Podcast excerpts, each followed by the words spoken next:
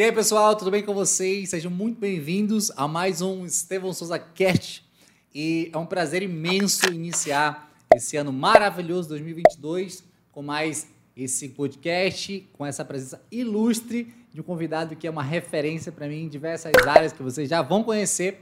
Mas antes, quero chamar aqui o meu parceiro, sócio, compadre, Nilson Juba. É isso aí, pessoal, tamo aí. Ó, feliz ano novo, né, pessoal? Esse é, é o primeiro episódio do ano, igual o Estevam mesmo falou. E meu nome é Nilson Juba, estamos aqui na Rede Onue Podcast, é isso aí. Estamos aqui com o nosso convidado também, né? Bem lembrado. Excelente. Uma, Apresenta aí. Uma fera, Nilson. É, você conhece ele mais tempo que eu, eu tô conhecendo hoje, mas eu tenho certeza que vai ser coisa boa, hein? Nossa, tô ansioso. Eu vou só te falar uma coisa, Juba. Para ti, para a galera que tá aqui vendo, ouvindo o podcast, nosso convidado é o tipo de pessoa que você uhum. segue no Instagram uhum. e nunca mais vai deixar de seguir. Porque ele Opa. sempre vai poder te contribuir alguma coisa lá. Muito bom. E aos privilegiados que estão em Curitiba e, e sempre que for possível puderem acompanhá-lo aí na sua trajetória, é imensamente importante, porque sou muito grato ao nosso convidado, que ele realmente tem me ajudado, me ajudou muito em diversas áreas. E é uma muita alegria muito grande estar aqui te recebendo. Muito obrigado por ter aceitado o convite. Seja bem-vindo. Então, com vocês, Marcelo Lupion. Obrigado, Estevam. Obrigado, Juba. É para falar para vocês assim que para mim é, é, muito gratificante, é uma honra a gente estar tá podendo participar. A gente conseguiu seguir né, o outro podcast, vendo a pegada aqui do né, da, desse conteúdo, é uhum. sensacional. E assim, eu não gosto de criar muita expectativa, né, para você que está nos assistindo ali, né, não criar muita expectativa. Não sou tão ativo assim nas redes sociais, estava comentando aqui nos bastidores. É, mas a nova geração tem sido fera, a gente está aprendendo, né? estamos aprendendo essa, essas novas tecnologias, é super legal, super show. Eu espero que lá no, no Instagram também eu consiga ah, trazer algum conteúdo, alguma mensagem, algo ali. A gente não é tão ativo, mas a gente está aprendendo e, e, esperamos né, poder contribuir melhor. Mas é uma grande alegria, uma honra poder estar com vocês. Que bom, que bom. E me apresentar né, formalmente, meu nome é Marcelo Lupion, sou casado com a Daniele Lupion, somos pais de três filhos, temos três gerações assim um pouco distintas. O mais velho está é, tá com 30 anos de idade, já está casado, está fazendo três anos, vai fazer três anos que ele está casado. Temos uma filha do meio, a Carolina, o mais velho, o Marcelo Vinícius. Temos a Carolina com 22 é, anos de idade, vai fazer 23. A Carolina é, é, é uma, acabou de se formar em nutrição, é solteira ainda, está tá aí conhecendo uma pessoa, né, o João. E a caçula é a Manuela, com 14 anos de idade. Então, assim, tivemos filhos em, em gerações diferentes. Né? A, Manu, a Manuzinha também é uma graça, uma pessoa sensacional. Dizer para vocês que é muito gratificante estar aqui com vocês. Pô, que bom, que bom. Que maravilha.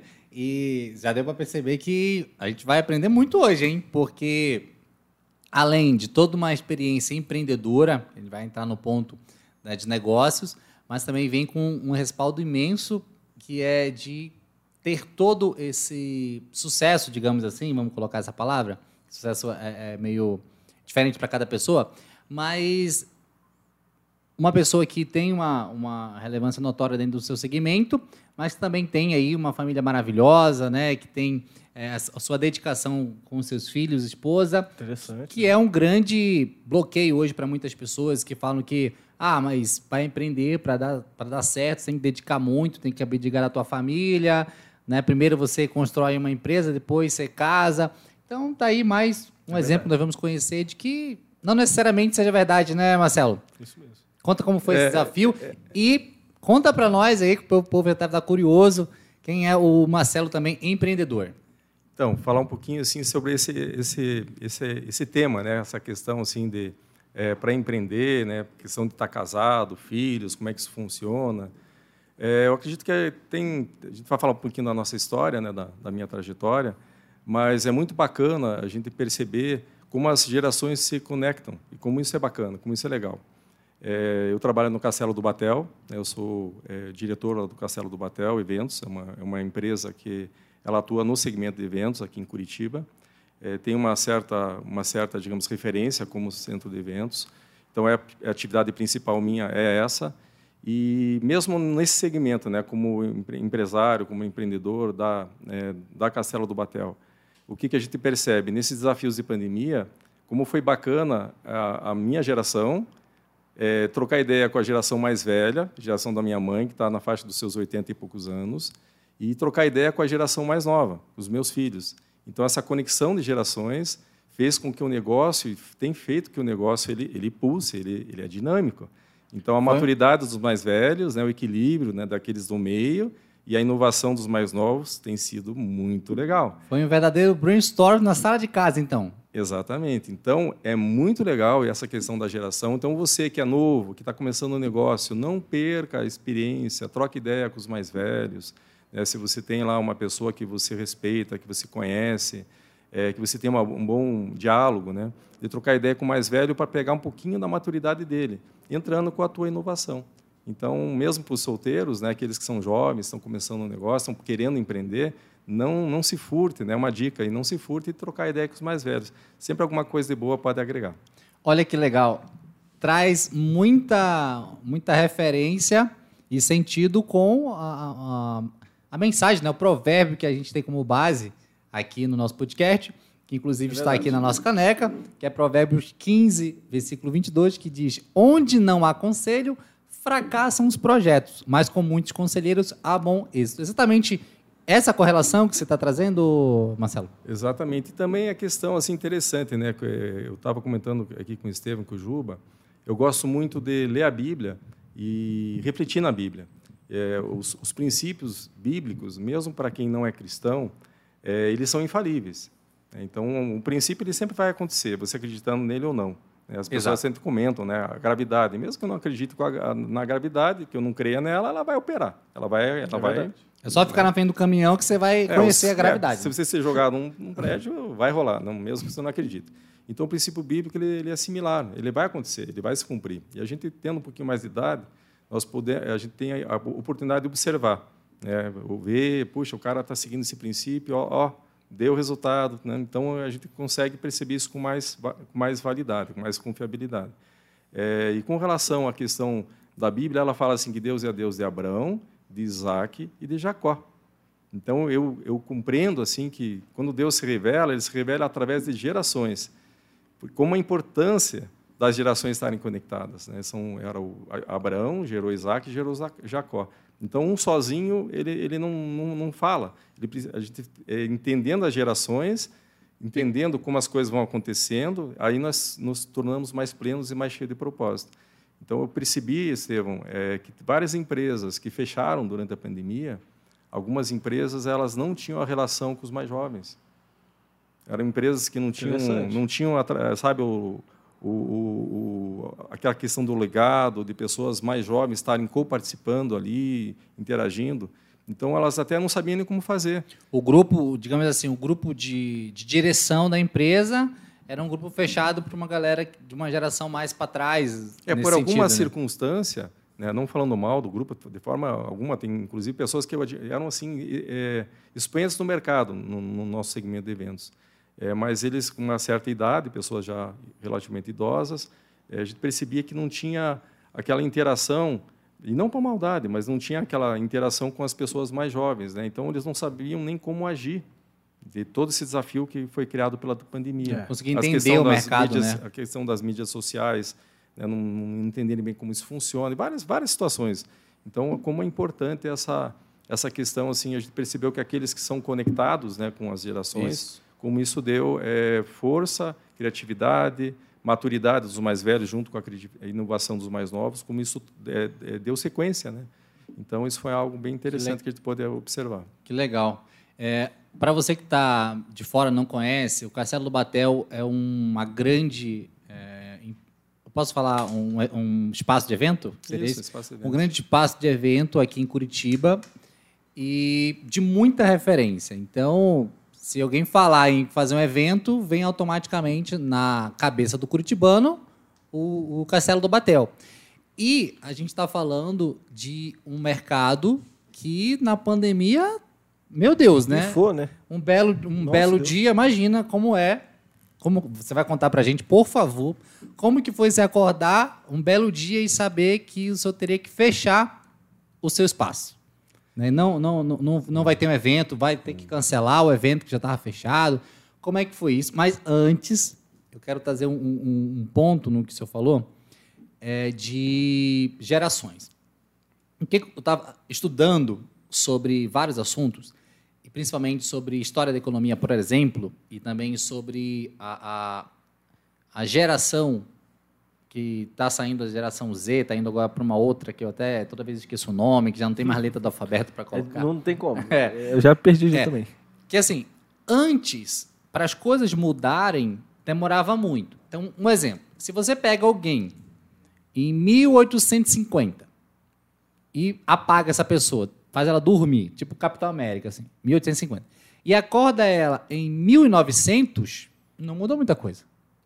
Ela ficou 50 anos dormindo. Mas ela acorda, ou ela sabe o que está acontecendo, ela vê as coisas, não tem nada tão de diferente e tal. Agora, se você pega uma pessoa em 2000, por exemplo, 2000, a gente tá falando no ano 2000, e faz ela dormir 10 anos, ela acorda em 2010, ela já não sabe. Surgiu tanta coisa, a, a nossa vida mudou tanto em um espaço de 10 anos, que a pessoa vai acordar completamente perdida. Então, antes, 50, 100 anos, que é uma geração, às vezes não mudava muita coisa. né? O, o- o pai viveu muito o que o avô viveu e o que o bisavô viveu.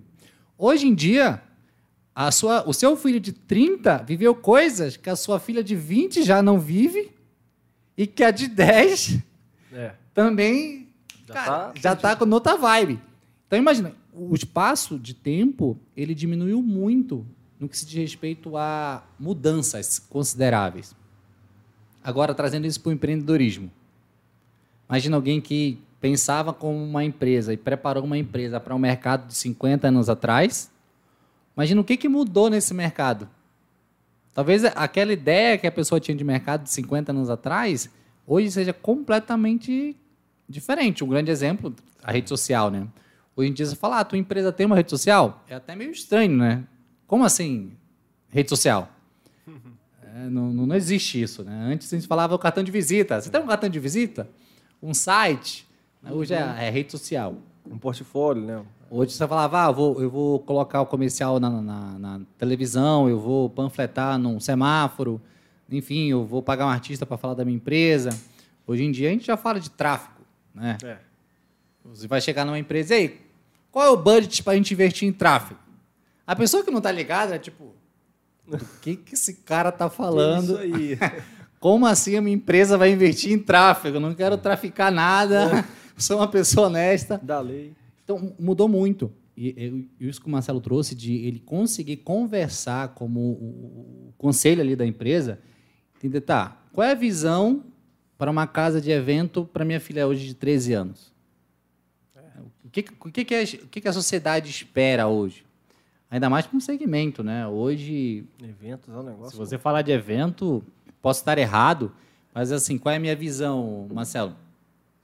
Hoje, quando você fala em escolher um lugar para você fazer um evento, a primeira coisa que você vai atrás é alguém famoso que fez, onde que ele fez, né? Vai atrás de qual é a, casa de evento hoje que está em relevância e quando a gente tem de relevância, o que está que que tá bombando aí na rede social. Né, Você vai no Google e coloca melhor casa de evento em Curitiba. Ou melhor casa de evento, sei lá, qualquer lugar que você colocar. Você vai colocar ali. E quem que vai aparecer? Você entendeu? É, talvez seja melhor, talvez não. Talvez seja a que está mais bem posicionada para aquele mercado. Né? Porque hoje não basta você ser. Eu já falei isso, em, eu acho que foi no primeiro podcast, que eu falei assim: não basta você ser melhor no que você faz. Você tem que aparecer ser o melhor. Parece, perdão, você tem que parecer ser o melhor. Ou seja, você tem que mostrar o que você faz. Né? Imagina você ter a melhor casa de evento do planeta, mas aí ninguém conhece. É. Né? Qual é a chance disso dar certo? Então, conta pra gente como que foi é, essa troca de ideia com essas gerações e qual foi assim, o que, que passou na sua cabeça quando um belo dia tem essa notícia aí de que vai ter que, não sei se de fato foi cancelar, mas cancelar ou Adiar, fechar mesmo, adiar evento, como é que foi isso? Então, é, esse realmente foi um desafio. Mas é interessante que tudo que vai acontecendo, a gente, a gente eh, percebe assim, quando nossas atitudes, né, quando as nossas decisões são pautadas dentro da ética, dentro da, das questões assim corretas, parece que o ambiente ele vai ele vai ficando favorável até para ideias, insights de poder se ter respostas rápidas. Então, algumas medidas nós tínhamos tomado antes de existir a possibilidade de pandemia que ajudaram muito a empresa a ter uma sanidade. Então, foram medidas que a gente veio tomando. Eu acredito que isso foi fruto de procurar caminhar dentro de uma ética, dentro de um posicionamento de mercado ético. É, então, várias situações aconteceram já preparando, parece que a gente estava sendo preparado para, para aquele momento de pandemia. E quando veio a pandemia, é, também os insights, assim, a, a, é, ter assim a tranquilidade de tomar decisões, isso também não é muito fácil. Como é que uma pessoa toma decisões debaixo de uma pressão? É, a pessoa está ali numa pressão, agora você tem que fechar teu espaço, teu, tua loja, teu local ali, é um setor que, pelo que tudo indica, vai ser o que mais vai ficar um tempo longo fechado. Foi é, justamente, De fato foi, né? Foi justamente Cinema... o que aconteceu, é, foi o que aconteceu. Então, como é que você vai enfrentar isso? Como é que você vai tomar decisões? Então, se houver qualquer tipo de desespero, de, de pânico, não, as decisões não vão ser boas. Então, para ter essa paz de espírito, já vinha sendo preparado pelo, pelo fato de tomar decisões éticas, tomar decisões é, transparentes, a empresa trabalha, trabalhar tanto com os colaboradores, com o cliente, de uma forma muito, é, digamos assim, personalizada, franca, aberta. Por isso que eu comentei, ó, pessoal, não vou passar uma expectativa falsa, vou entrar no meu Instagram e ver, faz, faz tempinho que eu não posto nada ali. então, mas mas é, quando ético, posta, verdadeiro. é aquela coisa, Sim, postou, a gente procura colocar uma coisa que faça sentido, que... né? Que faça sentido. Eu creio que a gente tem, às vezes, uns insights colocar umas coisas legais ali no Instagram. A gente vai ajudar mas... o Marcelo a bombar nesse Instagram. É. é, então, essa questão assim de, de, de tomar decisões éticas nos ajudou a preparar para o momento da pandemia. Então, quando veio a pandemia e sim, simplesmente encerraram os eventos, então, os passos que nós estamos dando, eles, eles vieram com tranquilidade, com franqueza, tanto com os colaboradores, com os sócios, com as uhum. pessoas que a gente é, teria que pagar honorários, tinha despesas. Então, foi uma conversa muito franca, muito tranquila, porque já vem do ambiente é, franco e tranquilo. E, e então, o resultado foi bom. Sim, dessas decisões éticas, quais seriam, por exemplo, algum exemplo? Por exemplo? É, eu já ia perguntar a mesma coisa. É, o que ele falou, eu fiquei assim, gente. Então, o pessoal de casa também é, está eu, vou, eu vou ter que entrar em alguns pontos, claro, que, claro, mas claro. tudo bem, eu vou entrar, um porque exemplo, né, vou dar alguns exemplos. É, por exemplo, é, é, como eu falei, eu gosto de refletir muito na Bíblia. E, e teve sim, um momento sim. ali, começou em 2015, mas depois de 2015 eu tive mais uns insights assim, e daí tinha tomado uma decisão em 2015, dei algumas fraquejadas e depois ali em 2018, 2019, a gente voltou a, a, aquele aquele princípio bíblico voltou a me incomodar, falei, não, agora não vou mais abrir mão. Que foi uma questão ali, tem um versículo que fala para é, nós evitarmos, na verdade, Deus fala para não tomarmos dinheiro emprestado. Então, aquele versículo me incomodou muito. E nisso de não tomar dinheiro emprestado, entrou, pelo menos para mim, fez sentido não comprar nada a prazo, em parcelas, sabe, esse tipo de coisa, entrar no endividamento. Então, a empresa passou a fazer tudo pagamento dentro do que tinha de caixa não abrir é, despesas sem ter um, um, fundamento ou sem pagar à vista. Se você não paga, se você paga tudo à vista, quando não tem, você não compra. É simples. Né? É muito simples de, de fazer isso. Então, simples você não compra porque você não tem. É, então, isso é, ajudou a empresa. Extremamente simples. É, é tão simples, simples é muito simples. Gente, tipo, isso batido. nos ajudou a, a, a, fazer esse regime de é, não estar tá num, num nível de endividamento. E eu fico imaginando, então, quando vieram mesmo, eu cheguei a receber ligação, é, nós temos conta num banco só. Eu cheguei a ter ligação do gerente do banco, no, no período de pandemia, me oferecendo recurso a juro baixíssimo para ajudar a empresa, porque a nossa empresa tem, graças a Deus, ali um, um fluxo de caixa que não, não toma emprestado. Então, ele me ofereceu. Eu falei, olha, muito obrigado, agradeço muito, me sinto assim muito honrado, mas agradeço, mas a gente não vai fazer. Então, isso ajudou a Uau. sanidade da empresa. Uau. É, continua é ajudando a, a sanidade da empresa. Então, foi muito bom. Então, isso foi um princípio ético porque está escrito. Então, Sim. se a gente obedece, a gente cumpre, não é fácil obedecer no início, mas depois a gente vai vendo que funciona. Outro princípio, Estevam, que está ligado nesse, tem um princípio que fala assim de você armazenar, de você ter uma reserva de poupança. É, e é interessante que se a pessoa está endividada, né? Digamos lá, Estevam, eu recebo mil por mês né, de salário e tenho uma dívida de cinco mil. Né? Então, quando é que essa pessoa vai começar a poupar? Teoricamente, nunca, né? Ela já está devendo cinco. Então, mas só que a gente quebra esse princípio e passa a ser um poupador. Se essa pessoa que ganha mil, todo mês ela guardar 10 reais. Começa é com 10 reais. Já passou a ser um poupador. Você já começa a viver uma coisa diferente, porque você passou a ser um poupador. Ah, mas eu devo um juro alto lá, tal, mas você já tem uma reserva. Todo mês vai colocando 10 reais. Só que o, o, o correto, receber os mil, já tira 10 reais. Não espera sobrar, porque não vai sobrar. Você está devendo 5 mil, então você já tira 10 reais quando você recebe, já põe na poupança. E vai procurando viver com os 990. Né? E aí as coisas começam a acontecer. Né? Os credores dos 5 mil, aí começa a acontecer algumas coisas diferentes. Né? Eu acredito que algum favor. Então, essa ética ajuda o ambiente a ser favorável. Então, você pode ser um poupador mesmo estando endividado. Só que você vai ter que ser, ter essa disciplina. É. De todo início de mês, depositar um pouquinho. Daqui a pouco você procura o Estevão, ele vai te ajudar a aplicar, fazer uma aplicação legal, porque você já passou a ser um poupador.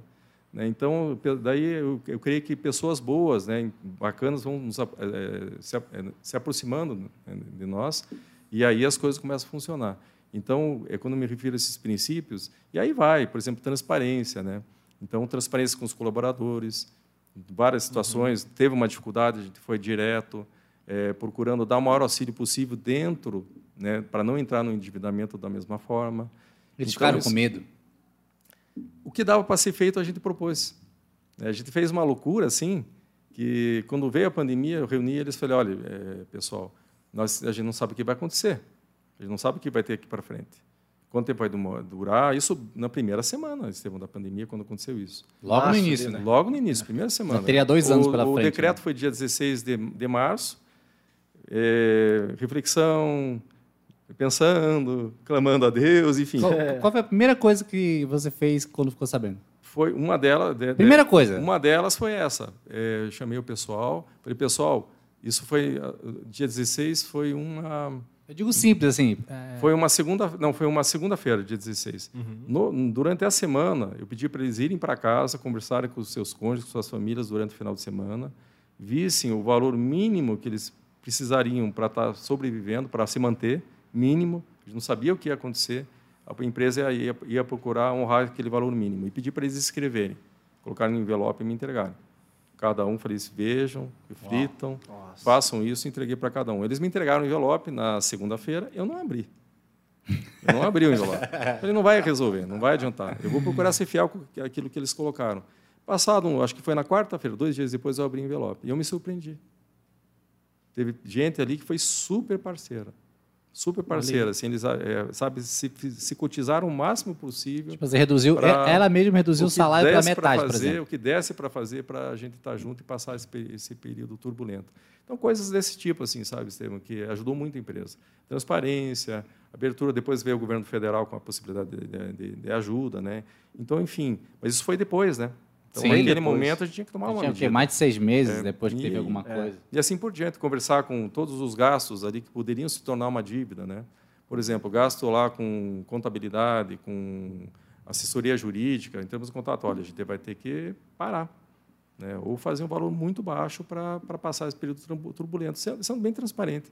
E, a, e, as pessoas foram muito parceiras, assim, foi muito legal.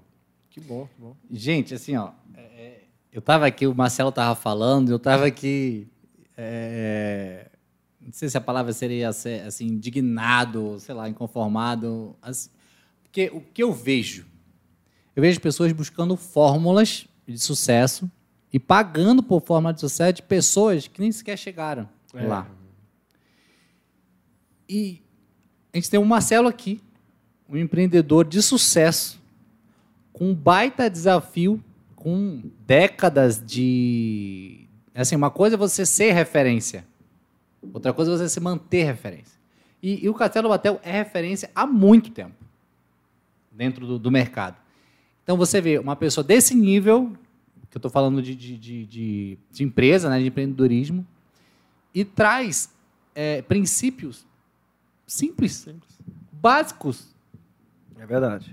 Então, assim, ele passou por uma pandemia, tá te falando como que ele passou por uma pandemia, que é algo que você já sabe, não é novidade para ninguém, os dois princípios que ele trouxe aqui. Não se endividar e poupar. Você ouve isso no letreiro do ônibus, se, poupa, se bobagem em dia. Mas as pessoas não ouvem. Ouvem, mas não praticam. Ouvem, mas não praticam nesse sentido, Entra né? pro ouvido e sai pelo outro, né? Cara, quem você está esperando para vir falar para você? Você tem aí economistas falando, você tem educadores financeiros falando, a gente se dedica, se esforça, fala para você. A gente vem aqui, traz, pela graça de Deus, esses empreendedores e empreendedoras de sucesso, contando, abrindo aqui o, o coração para você. E você vai deixar passar batido? Mais uma vez? Então, eu queria chamar essa atenção, Marcelo, porque é ouro. Isso que você está trazendo aqui é ouro. São dois princípios extremamente relevantes, bíblicos inclusive, né, que vamos colocar assim, que foram é, de suma relevância para que hoje a sua empresa ela não só ultrapassasse esse momento de desafio, mas tenho certeza absoluta que é, saiu mais forte. Porque no meio dessa pandemia surgiram ideias que eu fiquei sabendo, né? quero Surgiram, surgiram, rapaz, ele vai contar aqui.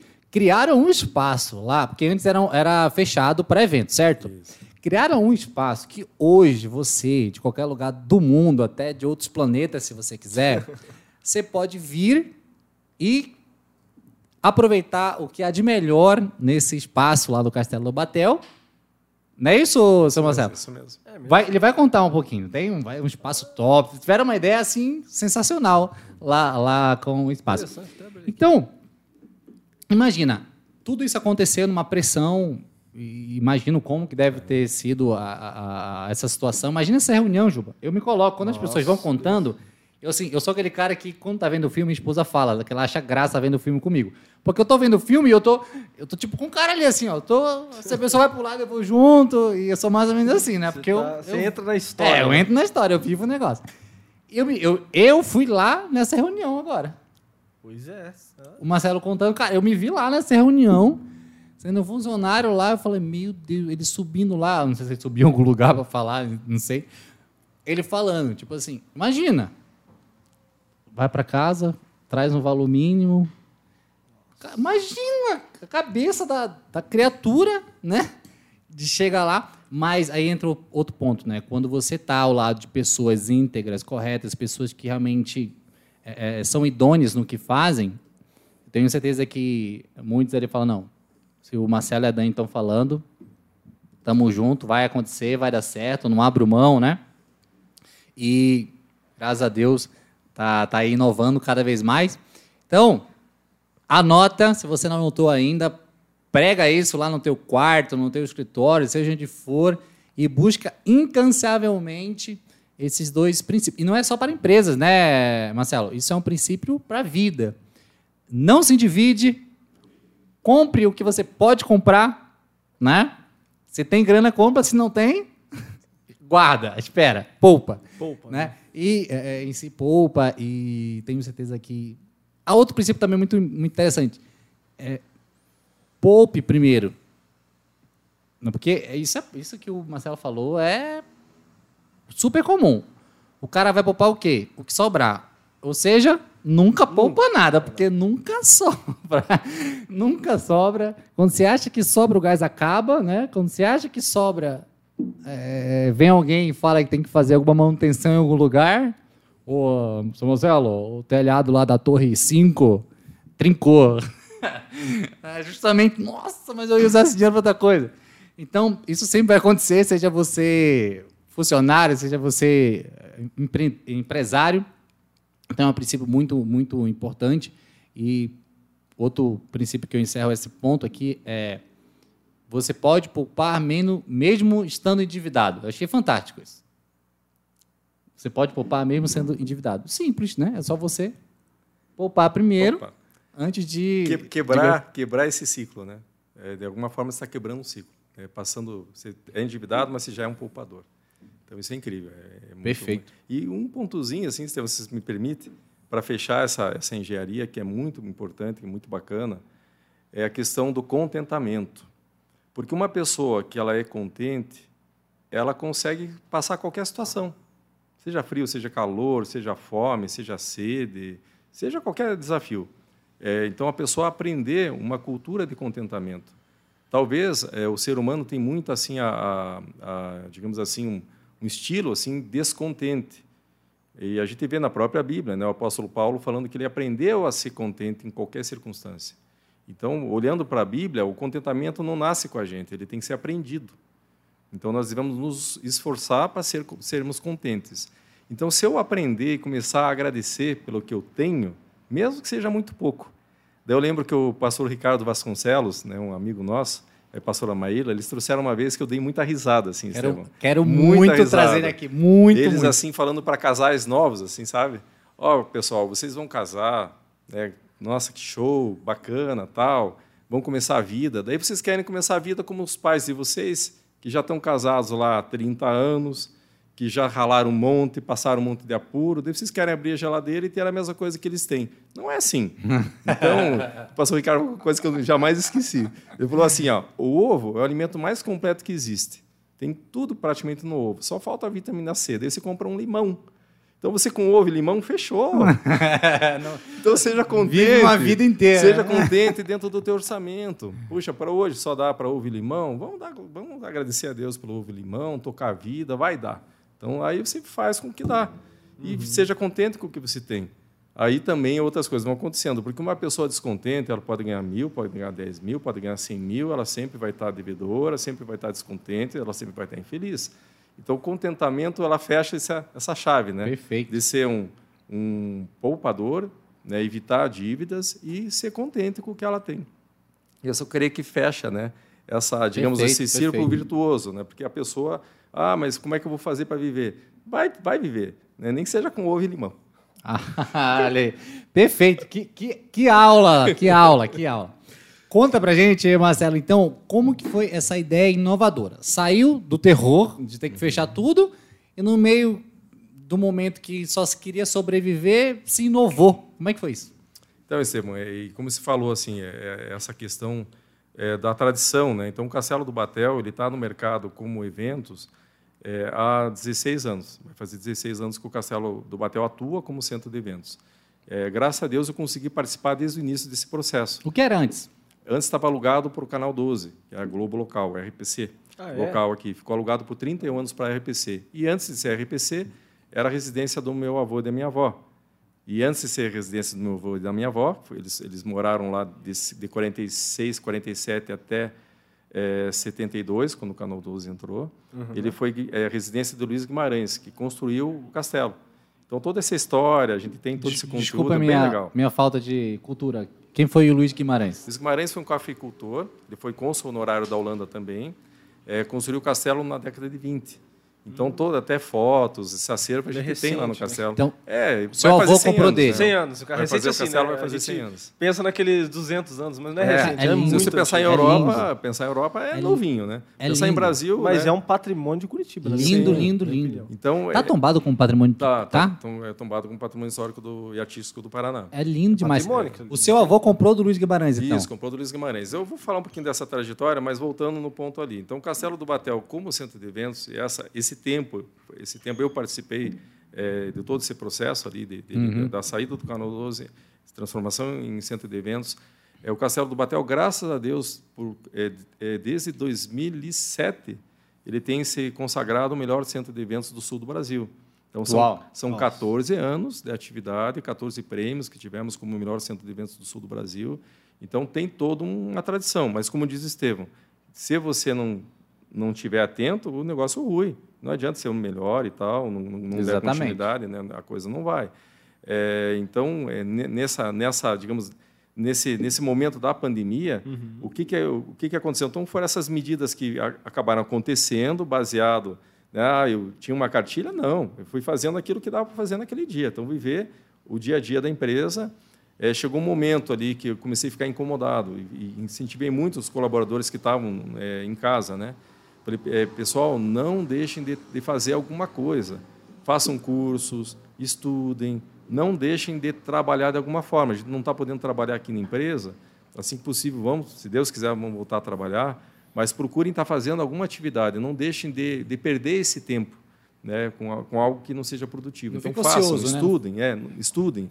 E também, olhando para o princípio bíblico, é a questão que Deus deixou escrito lá, é, trabalhe dez, é, sete, sete dias e descanse um. Então, isso é, É um isso mandamento, né? Então, se deveria trabalhar sete dias, né? Seja do que forma for. Não só do trabalho de ir na empresa, trabalhar, não só isso. Trabalhar em casa, você está trabalhando. Você está trabalhando lá numa igreja, está servindo numa igreja, está trabalhando. Então, se Está produzindo, né? Produza algo. Você é, faça do teu tempo algo Útil, produ- né? útil, produtivo. Então, a gente encorajou muito o pessoal a fazer isso. E quando chegou um tempo, assim, Estevam, que os restaurantes começaram a, a poder operar, traba- é, voltar, é, foi a ideia da nova geração. É, a Carolina é, foi uma pessoa que deu uma ideia nisso, o Marcelo Vinícius validando, a Manuela também. Deu o Castelo começar a abrir para um final de tarde. Então ela falou, pai, eu acho que ia ser muito legal para minhas amigas, tal, faz sentido para nós vir e passar um final de tarde no Castelo. Tipo assim, nem que seja um piquenique. Falei, poxa, né, mas isso aí não né, piquenique, Mas já tem um slogan, né? passar um final de tarde É. no castelo. Será já que, é um negócio será que, vendável. Aí né? a gente olha um pouco da questão financeira, mas será que isso vai dar alguma coisa, vai virar alguma coisa e tal? Mas foi uma ideia. Então, a partir da ideia dela, a gente foi pensando, refletindo, poxa, mas faz sentido a gente começar. E aí veio o produto Sunset no Castelo, final de tarde no Castelo. Então, foi, a gente pegou um tempo ali, inclusive, de, de estiagem na cidade de Curitiba.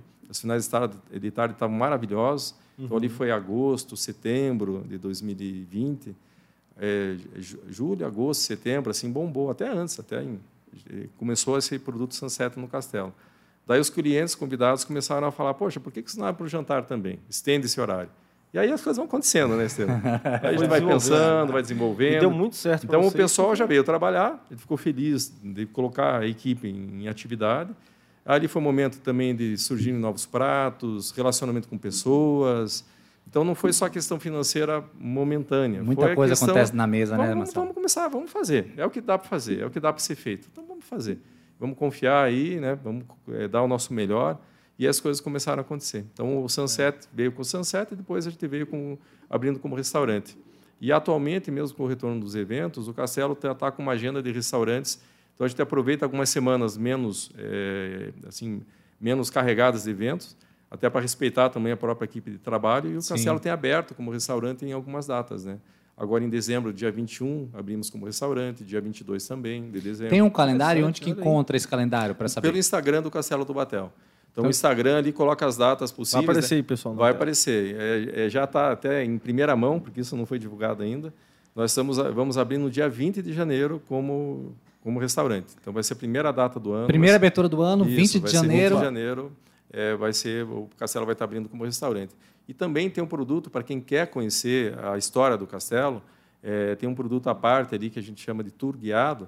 Então a pessoa paga uma tarifa de 60 reais e faz um tour pelo Castelo, vai conhecer o, o segundo pavimento, vai conhecer, vai é, ter acesso a toda a história do Castelo, as fotos históricas e tem uma surpresa que o Castelo, é, não, eu não digo esconde, está lá, está lá para quem quiser ir conhecer que o, o terceiro pavimento do castelo foi todo pintado por um artista paranense chamado Miguel Bacum. Então ele pintou uma, arma- uma área gigante no castelo, a todas as paredes ele pintou. É, ele foi recebido na época, isso foi no final da década de 40, pelo meu avô e pela minha avó. Ele foi morar no castelo porque ele estava passando muita dificuldade financeira. Então o casal abriu ali para ele morar lá e nesse tempo ele pintou é, o terceiro pavimento inteiro. Esse artista depois ele ficou famoso, ele, é considerado Van Gogh é, é, brasileiro. É, hoje os quadros dele valem realmente um, uma quantia bem significativa e nós temos lá uma área gigante lá toda pintada por ele. É a única obra mural que existe, né, desse artista é lá. Uau. Então esse tour ele fica mais ainda Tem foto? interessante que tem tem, eu acho que no nosso, site ali tem alguma no nosso site ou no Instagram tem algumas coisas que falam sobre esse, esse espaço Miguel Bacum, que é bem interessante. né? Eu vejo que, o, que o- que eu, eu sempre falo, né, que quando você vai num lugar assim, às vezes esses lugares são muito estraga- in- instagramáveis, que é foto para Instagram. né? Lá E é eu- fantástico, Nossa, cara. lá é espetacular para gravação. Então, também tem essa possibilidade de artistas, pessoas, qualquer um, na verdade, colocar um horário lá. Duas horas para eu gravar um clipe, para montar aqui um book de fotos com a minha com meu cônjuge. É possível isso? É possível. O Castelo do Batel, ele atende, Estevão, é, como um centro de eventos. É, agora, com esse produto de restaurante também, né? É mais um dos produtos já, já antigo, desde a da concepção ali como centro de eventos, é local espaço para fotofilmagem ou alguma coisa mais elaborada. Então, lá aconteceu é um filme Didi e a Princesa Lili, Ali foi algo mais elaborado, né? Então a, o Didi ali locou o espaço por um tempo longo. Interessante. É, se eu não me engano, isso aconteceu foi no ano 2009, se não me engano, talvez até antes. É, é, tem que dar, né? pela memória vai ser um pouquinho difícil de lembrar. É, mas ele locou o castelo para pegar várias imagens para o filme é, Didi e Princesa Lili. É, tem é, seriados, seriados que foram feitos recentemente, eu não vou divulgar porque ainda não foram não, lançados. Não pode, né? tá certo, tá certo. É, mas tivemos também, tem também várias empresas que vão é, locam espaço para fazer fotos, para fazer. Então tem a tarifa de locação para esse tipo de, de, de ação, né? Olha que de foto, filmagem, de filmes, né? Então tem essa possibilidade também. Normalmente esse tipo de ação não é alocado com uma antecedência tão grande. Né? Então, a agenda do castelo ela vai sendo locada, tem casamento para daqui a dois anos, formatura para daqui a quatro anos, é, mas fotofilmagem normalmente é uma ação assim um pouco mais rápida. Né? Então, a é. pessoa vê a, a, disponibilidade de agenda, mesmo porque a tarifa é bem menor, né, alocar para fotofilmagem, mas a disponibilidade é daqui a um mês, um mês e meio, então normalmente ela funciona dessa forma, mas com certeza é um dos produtos que o Castelo tem. Fantástico. Interessante. Isso é inovação, né? isso é é, interação com Sim. as gerações e tem se tornado um produto cada vez mais fantástico. Parabéns pela, pelo empreendedorismo, pela, pela referência que hoje o Castelo Batel é, não só é, regionalmente, mas como aí para nível Brasil e também fora, né? E agora o Juba deve estar curioso, eu também estou, a galera de casa também está curioso. Como que foi essa história aí para hoje o Castelo do Batel está sendo o que é e como que Marcelo entra em cena é, e, e eu ia perguntar como, o que, que faziam na época que era da Globo nesse, nesse no espaço, né? Era só estúdio, era escritório, o que que fazia? É na, é, na, época do, do, Canal 12, o Castelo foi locado para ser realmente a sede da, da, da televisão. Administrativa mesmo. Isso, a sede, ah. é, inclusive tinha um estúdio deles também. É, o imóvel é grande, são 10.300 metros quadrados Nossa. de terreno, né? então o terreno é muito grande. É, na época, é, houve a possibilidade, minha avó é, faleceu em 1969, então meu avô ficou um, um, dois anos morando no Castelo, imagina assim um sentimento né, de talvez, né, de, de, aquele espaço ali tá sem a, a, companheira dele, a esposa dele. Como é que morava um casal num espaço tão grande? Morava bem. Morava bem. Muito bem. Morava bem. Mas, eu, eu, não tinha telefone nessa época. Como é que chamava a esposa? Você, minha mulher está onde? Mas né? uma coisa interessante, assim, Estevam, que eu também fui entendendo com o passar do tempo. Eu cheguei a julgar meu avô e minha avó. Falar, ah, por que comprar um castelo, morar num castelo, tal? Por que, que é isso, sustentar e tal? Então, foi coisa de mente pequena. Me considero uma pessoa de mente pequena quando tive esse tipo de juízo e de julgamento. Uhum. É, o meu avô e minha avó, eles compraram o castelo, foi uma oportunidade, né? O proprietário do castelo ofereceu, né? O, o Luiz Guimarães, no caso. Exatamente. O Luiz Guimarães ofereceu para o casal a, a, venda do imóvel, que ele, por algum motivo, não tava, não, não tinha mais interesse de, de morar lá. E o casal é, acabou se interessando. É, e depois eu fui entendendo, assim, o castelo, ele acabou passando assim, a ser realmente muito útil. O, ca, o casal recebia muito. Então ele recebia desde as pessoas é, do meio rural, eles é, vieram, tinham, eles tinham uma formação também no interior do, do estado, né, do Paraná. Quase um hotel, né, para amigos e chegados. É, digamos assim, recebiam desde o sitiante, pessoas que vinham visitar e ficavam lá hospedados lá, como pessoas é, no nível, digamos assim, de relacionamento mais mais requintado, se é aqui, né, digamos assim, pessoas que tinham mais re, relevância em política, social também conheciam o casal, uhum. ficavam hospedados lá. Lembrar que final da década de 40, quando o casal comprou o castelo, é, Curitiba não tinha uma gama tão grande de hotéis e até restaurantes. Então o castelo, eles recebiam no castelo muito bem e também é, serviam muito bem a parte. Era um dos melhores lugares para quem vinha em Curitiba ficar. É, quando, quando como, hoje, como o casal percebeu que no que eles faziam aquilo era importante, então veio a oportunidade de comprar o castelo, então o castelo entrou como uma utilidade, não como uma hum. ferramenta para o que eles faziam na época. Né? Sem fim lucrativo, era um espaço para poder receber pra, e ser útil. Para aquilo que eles faziam era, era extremamente importante. Vamos começar pelo começo, então, Marcelo, essa história, que eu estou mega curioso. assim. Seus avós paternos ou maternos? Paternos. Paternos. Então, seus avós paternos compraram do Luiz Guimarães. E o que, que seus avós nessa época faziam, né? Qual a origem deles? É, o meu avô, esse sim, eu posso dizer que é um mega empreendedor, o pai do meu pai. Um mega empreendedor. Ele, ele, ele nasceu é, filho de imigrante espanhol. Meu bisavô veio da Espanha, minha bisavó veio da Alemanha. Então, um casal de imigrantes, né, que não eram tradicionalmente aqui do Paraná, de Curitiba, aqui do Brasil. E se estabeleceram na Lapa, os meus bisavós. E na Lapa, quando houve aquela aquela situação, daquela daquele conflito na Lapa, eles tinham um mercado, né, um secos e molhados eram prósperos lá, mas com a, aquela revolução que houve na Lapa, acabaram ah, é, é? ficando sem nada. Então ficaram sem nada, perderam tudo. Isso em mil... 1800 e alguma coisa. É. Né? Eu não sabia que teve uma guerra interessante. Teve, né? teve é, o Cerco da Lapa. É, ah, então, teve uma situação Lapa. bem. E as famílias, é, a Lapa era, era uma cidade muito importante ali na, no, nos 1800, porque era o caminho dos tropeiros.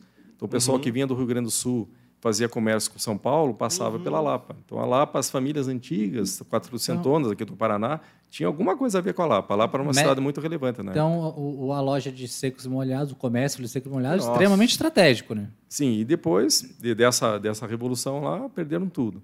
Daí, é, meus avós, meus bisavós mudaram para Jaguareíva, que é também caminho dos tropeiros, né? Mas mudaram uhum. para lá. E lá o meu avô nasceu numa família extremamente pobre assim, culturalmente tinham bastante bagagem, né, da Espanha, da Alemanha, enfim. Começaram mas, do zero, né? Mas estavam na miséria. Então, meu avô conheceu é, um lar bastante, digamos assim, sem recursos. Ele comentava assim que até os seis anos de idade ele não teve calçado.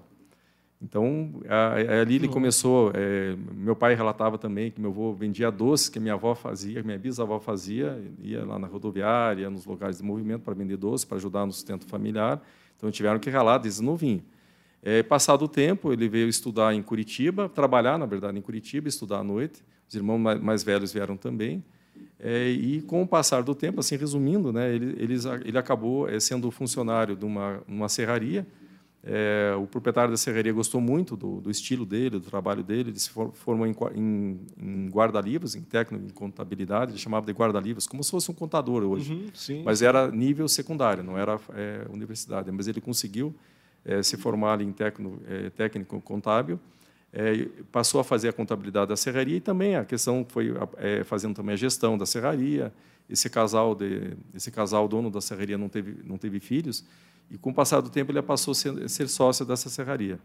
E, passando mais algum tempo, os irmãos também envolveu os irmãos no negócio e, resumidamente, foram o grupo mais forte do, do ramo madeireiro do, do, sul do Brasil. Então eles assim cresceram demais, né, muito empreendedor, assim, uma visão, uma, uma pessoa de uma visão estratégica é, gigantesca. É, pela pela força do negócio, ele tinha negócio no Paraná inteiro, tinha negócio em São Paulo, no Sul, é, começou a mexer com exportação de madeira também. É, pelo nível de relacionamento, ele fez muita amizade com o Manuel Ribas, que é, veio a ser o interventor do Estado do Paraná, como se fosse o governador do Paraná na época. É, o Manuel Ribas era um homem de confiança do Getúlio Vargas, que era o presidente da época. Uhum. E veio o convite para ele entrar na vida pública. Então, meu avô, em 46, se candidatou ao governo do Estado, foi quando voltou às eleições diretas, acabou ali aquele período sem, sem eleições acabou se lançando é, candidato ao governo do Estado e foi eleito. Então, o que, que aconteceu? Quando o Luiz Guimarães ofereceu o castelo para ele, não existia ainda o Palácio Iguaçu. Então, as pessoas, quando vinham para Curitiba, é, para a sede do governo, tá, era um pouco precária. Então, meu avô, com a visão que ele tinha, ah. ali o Castelo do Batel acabou servindo muito bem para receber. Então, ele recebeu ali o presidente Dutra várias vezes, ficou hospedado lá com ele. Então ele também privava de uma intimidade maior com essas pessoas que vinham conhecer Curitiba, daí embaixadores, é, é, cônsuls, né, enfim, aí a nível Já de como governador. Como governador. Então era o palácio do governador, no caso. Era Como dele. se fosse. Era, era dele. dele. Mas Nossa, era, dele. dele né? era dele. Era, era proprietário esperto. e governador também. É, foi visão isso. E, e é interessante Uau, que esses dias eu estava conversando com uma prima, que é, é, que é a filha única do, do irmão mais novo do meu avô, que participava da empresa. Eles tinham um grupo, né, uma empresa. Claro, quando ele entrou no governo, ele saiu da empresa, ele acabou deixando a empresa, mas até enquanto ele esteve na empresa. E essa prima, ela está com 80 e poucos anos. E ela conhece muito a história de imóvel. Ela morava bem pertinho ali. E o pai dela viajava representando o grupo, ele viajava bastante, era, era a pessoa da família que viajava. E daí, pelo pai dela, pela influência que ele tinha, era uma pessoa assim eh, que fazia os negócios do, do grupo, então ele tinha deu para a filha dois carros. Então, ela tinha um carro conversível preto, muito bonito, e tinha outro carro. Daí, quando chegava a autoridade, isso lá, no, quando meu avô foi a primeira vez governador, lá em 47, 48. Quando eles iam receber alguém, o Estado não tinha um carro oficial adequado. Ele ligava para minha prima, se empresta o carro. Eles iam receber a autoridade do carro da minha prima. Então, são coisas da época, né? Sim. Coisas que... Então, ele, ele conseguia resolver muita coisa para o Estado usando, assim, o que ele conseguia oferecer. Servia o Estado de verdade. o Estado de alguma forma, né? Então foi essa história, assim, o Castelo daí então teve muita história, assim, o presidente Dutra teve lá no Castelo, o presidente JK teve no Castelo, enfim, o príncipe Bernardo da Holanda, tem uma história bem bacana. Ficou hospedado lá também, o príncipe já é o é, príncipe Mika, é, Mikasa do Japão, e sua esposa tiveram também aqui no Paraná, tiveram um tempo lá com meu avô, com minha avó. Então, assim, tem muita história bacana assim, desse legal, tempo. Nossa, legal. a história do Brasil, coisa bem né? legal. Assim, Isso bem que é o um negócio, né? É, só... é, o Castelo Batel faz parte da história do Brasil, sem dúvida. Nossa, olha E aí, o seu avô, ele foi governador uma vez só, várias, como é que foi? É, daí ele foi governador. Na época não podia reeleição. Então, ele hum. foi governador de 47 até 1951. Depois entrou Bento Munhoz, que era do outro partido. Mas naquela época eles se respeitavam, né? Eles tinham um respeito bastante grande. Depois ele voltou, foi eleito novamente de 56 a 60. Pegou a época, o segundo governo dele, ele pegou a época do JK. Ele tinha uma amizade pessoal muito forte com o JK. Então ele foi até essa até esse tempo, né? Até 60. Dois mandatos de governador. de governador. No, no, intervalo ele foi eleito senador, mas daí teve, deixou o Senado para poder concorrer de novo ao governo do estado. Então ele foi governador, senador, mas ele deixou o Senado para, para exercer o segundo mandato de governador. Enquanto isso, o Castelo permaneceu como casa oficial dele. Isso, foi, foi tendo essa, essa certa utilidade. É, e daí, na, da minha geração, foi pegar é, o tempo que estava a TV lá instalada. Né? A TV Aí, saiu. Ele alugou para. Ou foi seu pai que alugou para o Canal 12? Foi, ele, ainda, ele ainda era vivo. Foi, seu foi avô? na época dele. Foi na época dele. Daí ele foi morar no Rio de Janeiro. É, o Rio de Janeiro também era uma cidade muito estratégica na época, Sim. foi capital do, do, do, né, do, Brasil e tudo mais. Sim. Então ele tinha muitos laços com o Rio de Janeiro. Ele tinha propriedade lá, tinha, tinha, tinha apartamento lá também. Então para ele, ele, ele sentiu assim até a questão de saúde também. O clima mais agradável para ele, é, então ele acabou mudando em, em 71, por aí ele foi para morar no Rio de Janeiro. Daí ficou com um... Daí o Castelo, foi, o, o Canal 12 entrou. É, o Canal 12 entrou, foi, foi inquilino, digamos assim, né? foi Isso, locatário. né? E o seu avô, ele, ele tem filhos? É só o seu pai? Teve três filhos, né? Meu pai e duas e duas duas filhas, né? Então essa um história, é essa história assim que tá. pega o, a história do meu avô. E daí para mim, é isso que eu ia perguntar, é como mim, que você entrou? pegar essa essa agora, é, o que que nós vamos fazer com esse imóvel, né? De, é, as tratativas ali com o Canal 12, teve o tempo que o Canal 12 foi para a sede própria. Né, e foi algo, acredito, bastante assertivo para o Canal 12, né, investir na sede própria deles. Sim. O espaço estava ficando limitado para aquilo que a TV estava né, crescendo, Isso. aquilo que ele ia fazer. Então, a gente teve toda essa passagem de uma forma muito tranquila, né, atuei bastante aí, né, é, nessa frente na época, e daí fazer o conceito, o que fazer no, no, no espaço, o que fazer com, com, com aquele, com aquele, com aquele é, imóvel. Né? De quem foi a ideia de transformar no espaço de evento? Eu acredito assim, Estevam, que é, a gente conversando com a família, eu fui, numa, eu fui, na época eu fui a pessoa responsável ali por estar tá vendo todos esses detalhes, intermediando né? ali, fazendo, intermediando, estando um pouco à frente, é, mas sempre foi o grupo familiar unido, né? O grupo Lupião unido. A ideia surgiu, eu acredito que assim, eu, eu diria assim que hoje a gente tem mais clareza. Na época o que, que a gente fez? A gente procurou se inspirar no que dava certo. Hum. O que, que deu certo no castelo? Então a gente vendo o passado do castelo meu avô fez é, dois casamentos das duas filhas dele lá que foram um sucesso absoluto. Ah, então tinha, tinha festas, então, né? É, tinha então, eventos. É, é, vendo o histórico do Luiz Guimarães, né? O que marcou o Luiz Guimarães, ele, ele deixou um relato, uma festa que ele fez lá que foi assim um sucesso. Imagina, então, aquilo foi, aquilo maiores... marcou o Luiz Guimarães, sabe? Então ele trouxe um relato, nós temos esse relato é, é, feito por ele mesmo, né?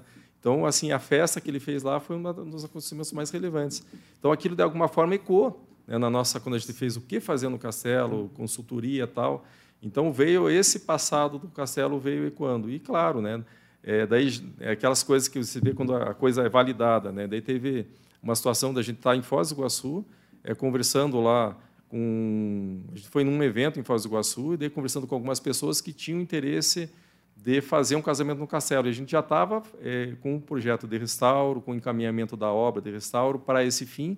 Então já tínhamos começou a aparecer cliente antes ainda de estar pronto o castelo. Então validando que está no caminho. Estava caminhando, é, né? Caminhando certo no, no, no produto de, de, como centro de eventos. Que fantástico. Então já fazia parte da história, é isso, né? Com certeza o Castelo marcou aí os maiores eventos da época, no que se diz respeito à região sul, até Brasil, quem sabe. Com certeza. Então, uma dica que eu dou, eu dou para os empreendedores que estão nos ouvindo. Eu sei que é uma grande é, situação aí do, do acho que o mote assim da, da, desse tempo é falar sobre empreendedorismo. É, então, hoje eu percebo com mais clareza, mas na época que estava ali nessa, nesse calor de tomar decisões.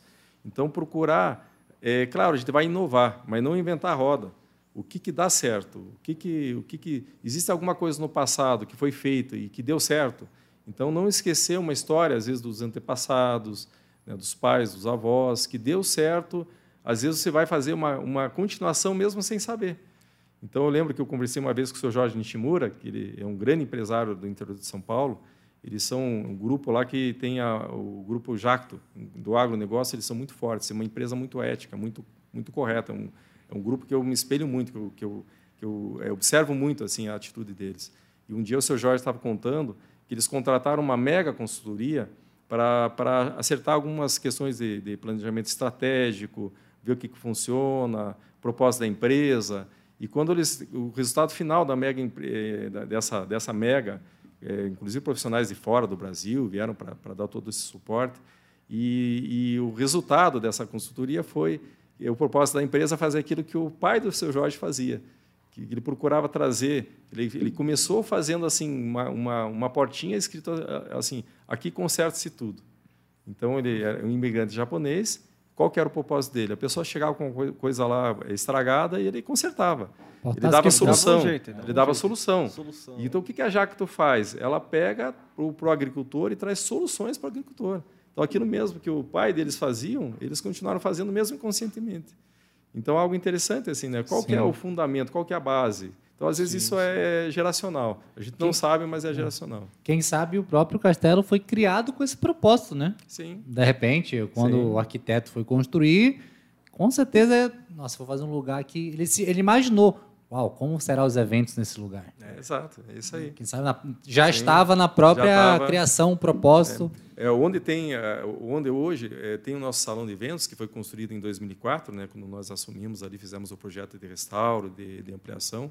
Onde está o salão de eventos acabava sendo o local. Quando o meu avô fez o casamento da primeira filha e da segunda também, ele teve que cobrir aquele local de uma forma provisória para acomodar um número grande de convidados, que o próprio uhum. Castelo não comportava. Sim, sim. Então a gente sem querer fez construiu aquilo que ele fazia de uma forma, digamos assim, é, eventual, momentânea. Só, moder, né? só modernizou e, é. e, deixou. É, hoje tem ar-condicionado, tem toda, toda, toda a estrutura, modernidade e tal, mas é, é o que fazia antigamente. Faz só a mesma coisa. Uma leitura atual. Então é interessante isso. Né? Então, para o empreendedor, é, de repente, dar uma, uma, uma meditada, ver se tem alguma pista que antes de você foi feita alguma coisa, só claro, você vai fazer uma coisa atual, totalmente nova, mas às vezes o princípio é o mesmo.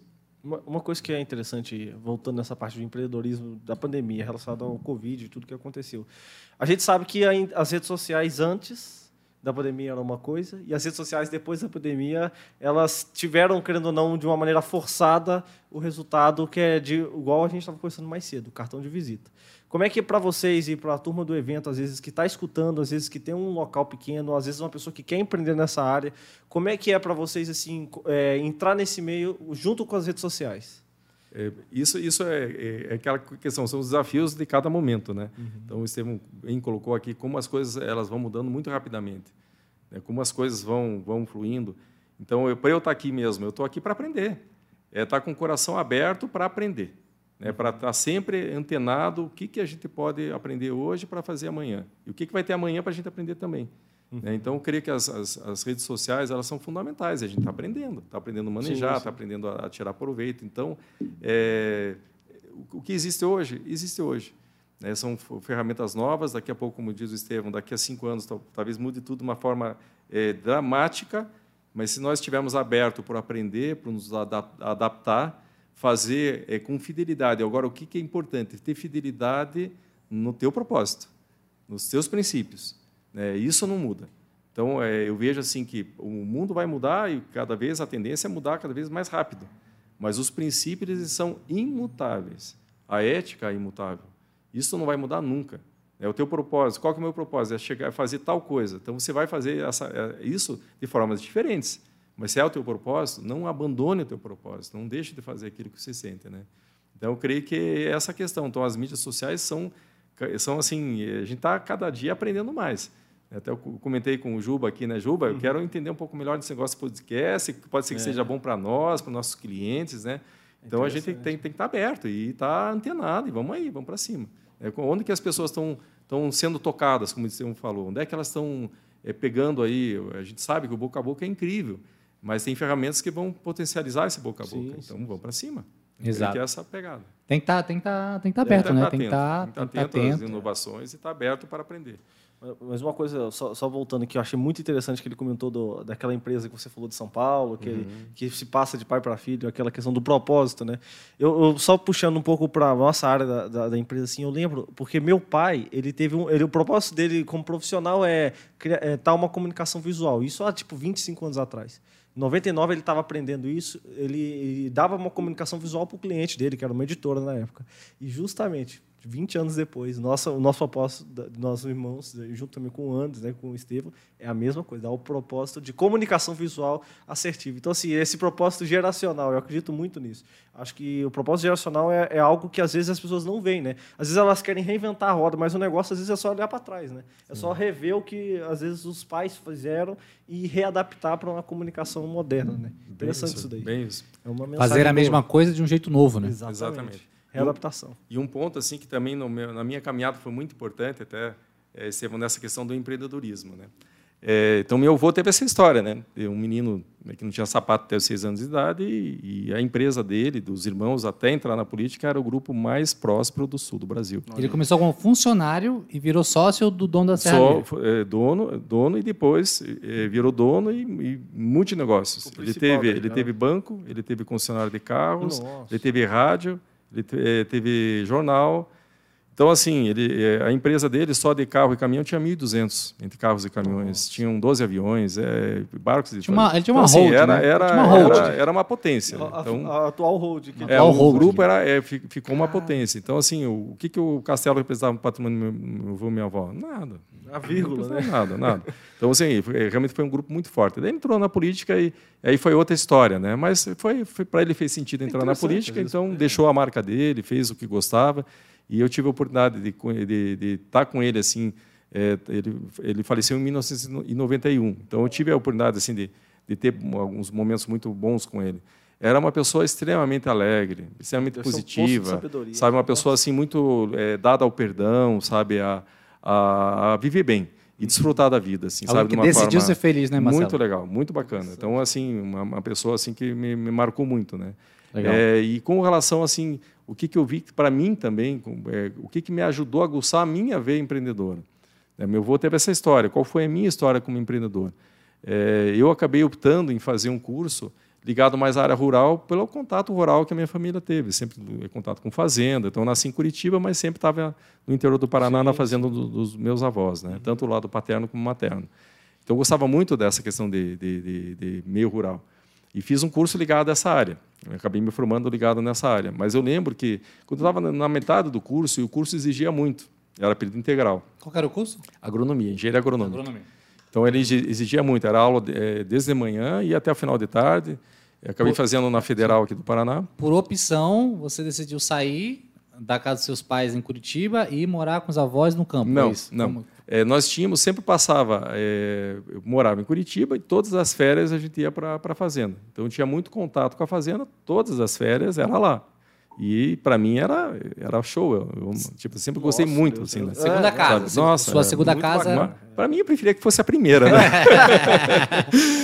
que eu gostava muito, sempre gostei muito. assim Cavalo, caça... na época, né, pescar. Na época podia caçar, enfim. Era outro, outros tempos. Né? É... A gente tinha muitas habilidades, assim, Estevão. Esses dias eu vi alguém comentando: Nossa, as crianças de hoje são formidáveis. Olha, já fazem, acontece. Né? Como... Eu falei: Olha, habilidades para de hoje. De hoje, né? É, eu, eu ganhei Celular. assim, eu, eu ganhei o meu, a minha primeira espingarda, que na época podia, com quatro anos de idade. meu pai, para vocês terem noção, meu pai ganhou o primeiro carro com seis anos de idade. Então ele tinha com uma 10 habilidade... anos já pilotava trator. Não, você já, não tem noção. já tinha um navio aos então, seis. Eram diferentes as habilidades. Então a criança sempre foi muito esperta. E sempre vai ser. Né? Então, Independente época, por que for. Claro. Né? Então naquela época a gente tinha essas habilidades. Mas voltando ali, então É, acabei optando em fazer agronomia. É, hoje, se eu fosse pensar, é, eu fiz uma coisa que eu amava muito, mas profissionalmente não era meu chamado, não era aquilo que, que eu creio que, que me, me, queimava mais o meu coração. Hoje tem cursos, inclusive, tem um curso chamado IES, Guia de Carreiras, que o cara faz um teste vocacional, ele vai saber discernir melhor o que, que é vocação sim, sim. e o que, uhum. que é hobby. Coisa que você ama, Isso. gosta, mas não é profissão. Então, na época, fui para o meu hobby. Mas tudo bem, fiz, me dediquei na agronomia, me formei lá em agronomia. E aí o ponto que eu achei muito interessante assim, comentar. Aconteceram algumas circunstâncias que me empurrou para ter um negócio próprio. Eu sempre fui muito conservador, então eu achava que, poxa, ter salário, estar tá, trabalhando numa empresa, talvez eh, seja melhor, tal. Mas a porta meio que fechou nessa nessa área. Então eu queria trabalhar na fazenda do, do, do meu avô, né, do que, que ficou para o meu pai, é, mas também houve uma circunstância que meu pai acabou mudando de negócio, então essa porta fechou também. Então trabalhar na fazenda não deu certo. Daí tinha a fazenda de um outro avô, que era uma área que eu não gostava, uma região que eu não, não, era, muito afim, assim. Mas teve uma atitude do meu pai que eu acho que foi muito legal. É, na época eu devia ter meus 19 para 20 anos, estava ainda no, no, curso de agronomia. Morando, morando com seus pais? Morando com meus pais, é, estudando tem período integral. Algo que eu não recomendaria, mas meu pai não fez por mal. Então ele me poupou de não, não trabalhar. Sabe? A gente Você trabalhava, só estudava? A gente trabalhava quando ia para a fazenda. Lá a gente trabalhava, tal, não era remunerado, mas a gente trabalhava. Mas aqui, aqui em Curitiba, não, só estudava. E meu pai sempre nos cobrou assim da gente ser muito ativo, fazia é, é, outros cursos, fazia esportes, é, línguas, enfim. É, mas não tive essa questão de ter que trabalhar cedo, não tive. Meu pai de certa forma poupou. Não sei se eu recomendaria isso não, sabe? Não, talvez não seja o melhor caminho, mas ele fez de coração, fez dando o melhor dele. Quando chegou ali nos meus 19 anos, um dia ele me chamou e falou assim: Filho, é, teu pai não vai ficar sustentando uma pessoa que não trabalha. Então, assim que você se formar, te vire. Oh. me gelou, Juba. Imagina. Me gelou. Eu acostumado naquela vidinha, né? Tudo beleza? Tudo belezinha tal. Daqui a pouco eu falei, caramba. E meu pai não brincava quando ele falava. Só falava uma vez, né? Falava uma vez. Estevam, Entrei numa crise momentânea, né? mas foi a melhor coisa que meu pai fez. Eu me formei em um dia, no dia seguinte eu estava indo trabalhar numa, numa região que ninguém, minha família não, não, não, trabalhava naquela região. O meu avô, pai da minha mãe, faleceu em 79 e deixou uma propriedade que ela estava arrendada. E, assim, estava largada, ninguém estava ninguém tava, é, cuidando dessa propriedade. E uma região que eu não gostava. Então, eu, com 21 anos, peguei o carro, coloquei as coisas em cima, Fui para aquela fazenda e falei, e lá que eu vou fazer minha vida. E lá que eu vou me desenvolver, lá que eu vou construir algo. Então foi com essa força que meu pai me deu. Te vira, meu filho. literalmente, literalmente colocou vira, a mão no arado e foi. Vira. Então foi assim, foi um começo difícil, né? Imagina. Até conheci a Dani, foram 10 anos que eu trabalhei, mas eu morava na propriedade, então assim, toda uma dedicação para conseguir é, fazer, é, um, digamos assim, um, me formar, né, conseguir ter um capital, ter um início, então foram... Mas lá você cuidou foram... de animais, plantou, o que que... É, que basicamente foi? é agricultura. Agricultura. E na época eu não gostava tanto de agricultura, preferia mexer com animais, mas era a vocação da região. Então eu falei, vou fazer o que dá, né? Tá é mais certo. fácil comprar semente do que comprar um... É, é era o que dava, um boi, era o que dava para fazer. Então foi, foi difícil aquele começo, mas hoje eu penso assim que aqueles 10 anos sendo forjado, sabe, numa, é um numa situação né? ali de, sabe, tá sozinho, assim, Marcelo. Sozinho, Estevam. Você que pegava sozinho, enxada, sozinho. fazia pegava buraco, enxada, fazia cerca, fazia, plantava, gradeava a terra, colhia. É, meu amigo, no começo ele não tinha recurso, né? tinha que se virar. Então foi, então foi uma escola muito boa de forjar o caráter, sabe, o, e a estrutura. Então é essa, essa, esse tempo, embora um pouquinho tarde, né, com 21 anos, mas foi muito importante. Eu, eu, vejo que a Bíblia fala quando o pai lança o filho, né, como flecha na mão do arqueiro. Sim. Então, como é importante os pais lançarem os filhos para os desafios, né? A mãe tem aquela coisa de querer cuidar, de querer poupar, né? Então, minha mãe, mesmo com o coração talvez bem apertado, ela, ela honrava muito meu pai, respeitava muito as decisões do meu pai. Então ela, ela dançou conforme a música. Né? Arrumou sua bolsinha chorando, com certeza. Marmitinha para um dia. E lá, e lá então, e, e, eu sabia que é tudo que eu tinha. Então, às vezes, quando ligava para casa, quem sabe uma ajuda tal, a porta fechadinha. É, e passado algum tempo foi bacana também, que meu pai passou, ó, filho, os arrendatários pagavam tanto, então daqui a pouco eu quero que você pague para nós tanto também. Além, Faz- e faz parte, né? além de mandar o dinheiro, ainda comprou aluguel.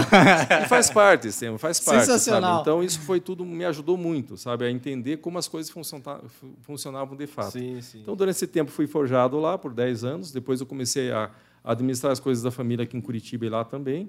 E aí veio a história do castelo junto, né?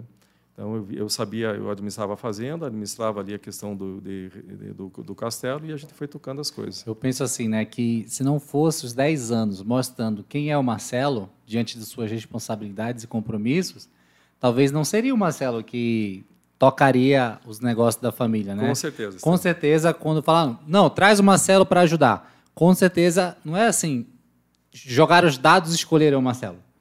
Foram 10 anos. A gente sabe o que o Marcelo passou em 10 anos, mesmo não estando lá. Né? Então, se em 10 anos ele se mostrou um homem de caráter, trabalhador, de princípios, é ele que vai agir, é dele que a gente precisa para tocar essa fase aqui da, dos negócios da família. Então, com certeza, foi uma- um teste, Foi uma, uma escola, escola, uma escola. tudo que você uma oportunidade, Foi, foi. tudo que você possa imaginar. E assim, nesses 10 anos assim lá no campo, teve alguma situação assim que para você foi épica assim, de tudo nos 10 anos, o que que você traria? Eu, acredito que esse tempo de 10 anos era um tempo assim, interessante. Claro que eu eh, eventualmente viajava, né, final de ano, ali quando a agricultura dá, dá um tempo mais tranquilo. Era o tempo que eu revia a família, revia os amigos, gostava sempre muito de viajar, eh, viajava para a praia, gostava de fazer caça submarina, reunia os amigos, a gente ia acampar, enfim. Então foi um tempo que eu ti- tirava, mas era assim, eram tempos muito pequenos, o ano inteiro trabalhando e, me dedicando lá. É, eu creio assim, que naquele tempo lá, uma das coisas que para mim era um grande desafio, eu ficava pensando onde é que eu vou arrumar uma mulher para casar. Só tinha planta, Porque né? lá só tinha planta. As pessoas de lá, da região, não sabe, não batia muito, não batia muito assim com, a- com o meu estilo de ser, do jeito que eu, sabe? Então eu não eu pensava, não vai ser aqui. As opções Não não, agradavam. Como é que foi isso? Não dava certo. Curioso. As opções E- não agradavam lá. E, e eu gostava, sempre gostei muito de viajar, tal. Então eu falei, poxa, o que, que? Então isso me, me angustiava um pouco. Falei, como é? Onde é que eu vou? Eu tinha vontade de casar. Já vontade 30, de- vamos de- colocar 30 anos aí, né? 30 anos. Isso. 30 anos. Eu tinha, né, nessa idade eu tinha 30 anos e ficava. Daí, numa oportunidade, através de uma prima, eh, nós somos. eh, Eu vim aqui, estava passando alguns dias em Curitiba, uma prima convidou para a gente jantar fora. Quando surgiu a ideia, aquela questão de eh, restaurante japonês, que não tinha na cidade, não, não existia. A cultura de comida, a gastronomia japonesa. E logo que começou, essa prima convidou. Marcelo, tem uma amiga que está tá querendo comer um japonês, está afim e tal. Eu, eu já tinha conhecido já a culinária japonesa, gostei. Ah, vamos lá tal. Eu conheci a Dani, que veio a ser a minha esposa. Então, assim. Só, foi- só uma dica rápida, né? Você que está solteiro, aceite todo convite para jantar. Não importa se é uma comida que você não goste, né? Vai, que- vai que um dia você senta do lado de sua esposa, né? Exatamente. Ainda mais uma pessoa da família, né? Que convidou, que é, queria meu bem, né? Uma pessoa legal. bacana tal. Me conta como é que foi isso. E, aí. e daí o que E é aí- interessante, o que, que eu observei? Bem, ela tem um estilo que me agrada. Ela tem algumas coisas, que- tem coisas que eu não gosto numa pessoa, ela não tem. Ela tem coisas que me agradam, né? E daí, eu acho que essa foi a grande prova. Foi ela ir para a fazenda. Oh, uau! Uma, uma moça de Curitiba. Só uma é curiosidade, como é que era a vida, a vida Olha, da... Como é que era a vida da Daniele nessa época? Olha, uma moça de Curitiba, uma moça depois eu soube, né, que ela foi morar no Canadá, ela, foi- ela tra- ralou no Canadá um ano e pouco lá, te- teve que ralar para se desenvolver, e tal, tal, tal. Então isso acho que ajudou ela a aguentar esse tempo lá Aquela comigo, né? Se for para chorar, vamos chorar em Paris, né? Que é mais chique.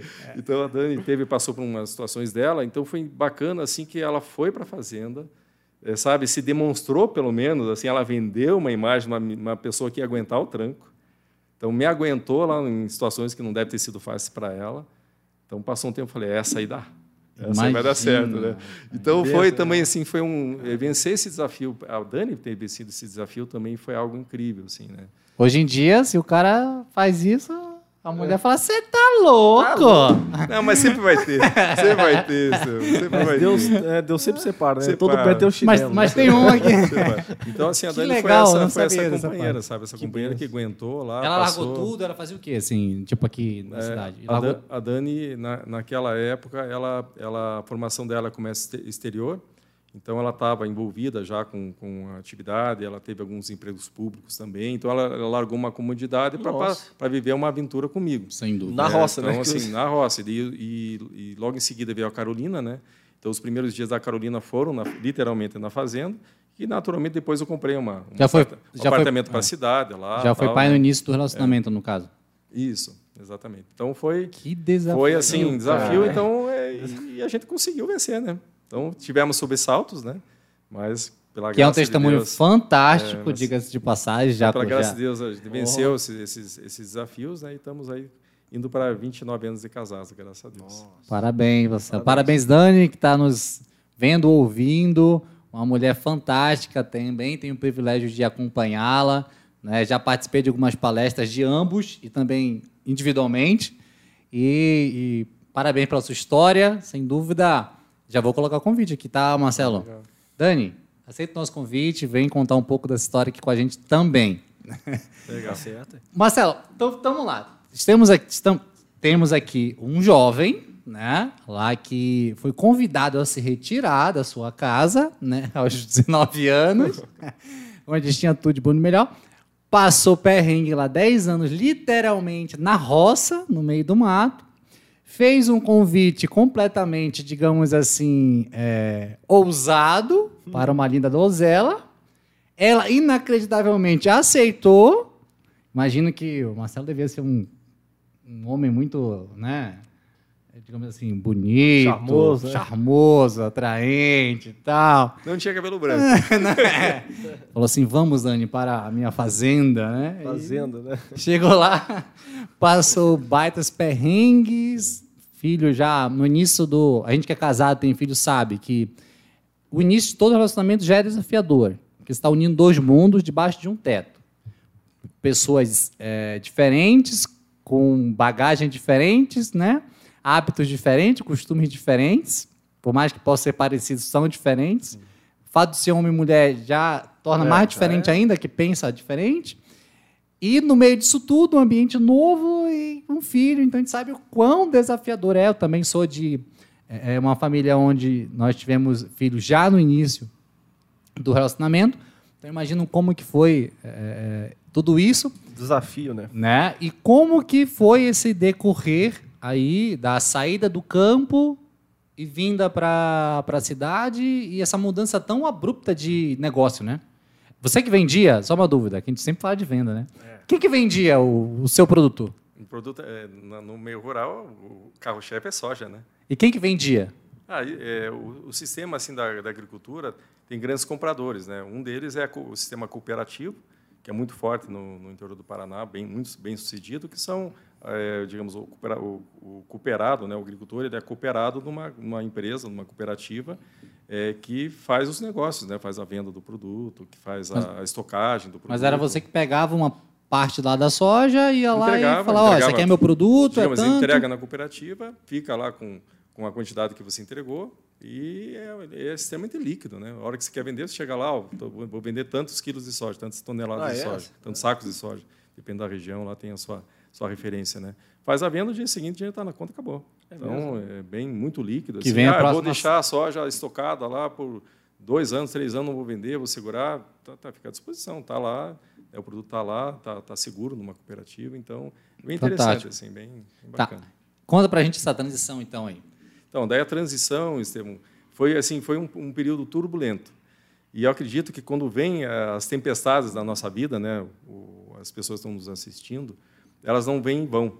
Então, eu creio que nós passamos, né, eu e a Dani passamos um período turbulento no casamento, eh, acabamos nos separando na época, depois de quatro anos e meio casados, nos separamos. Eh, eu continuei trabalhando na atividade rural e atendi aqui a atividade, a atividade também aqui, no, aqui em Curitiba, né, esse empreendimento da, da família O Castelo. E passamos algum, algum, algum eu, eu passei um período ali eh, turbulento, eh, equipes, casamento. eh, então, os períodos turbulentos, alguma coisa talvez seja para mexer. Começou Então, a desan- As coisas começaram a desandar. Começaram a desandar. Estava, poxa, eu, eu, eu dedicado com meus funcionários lá, me dando ao máximo tal, e as coisas parecem que não iam. É, a produtividade não estava legal, então as coisas não estavam correndo conforme deveriam correr.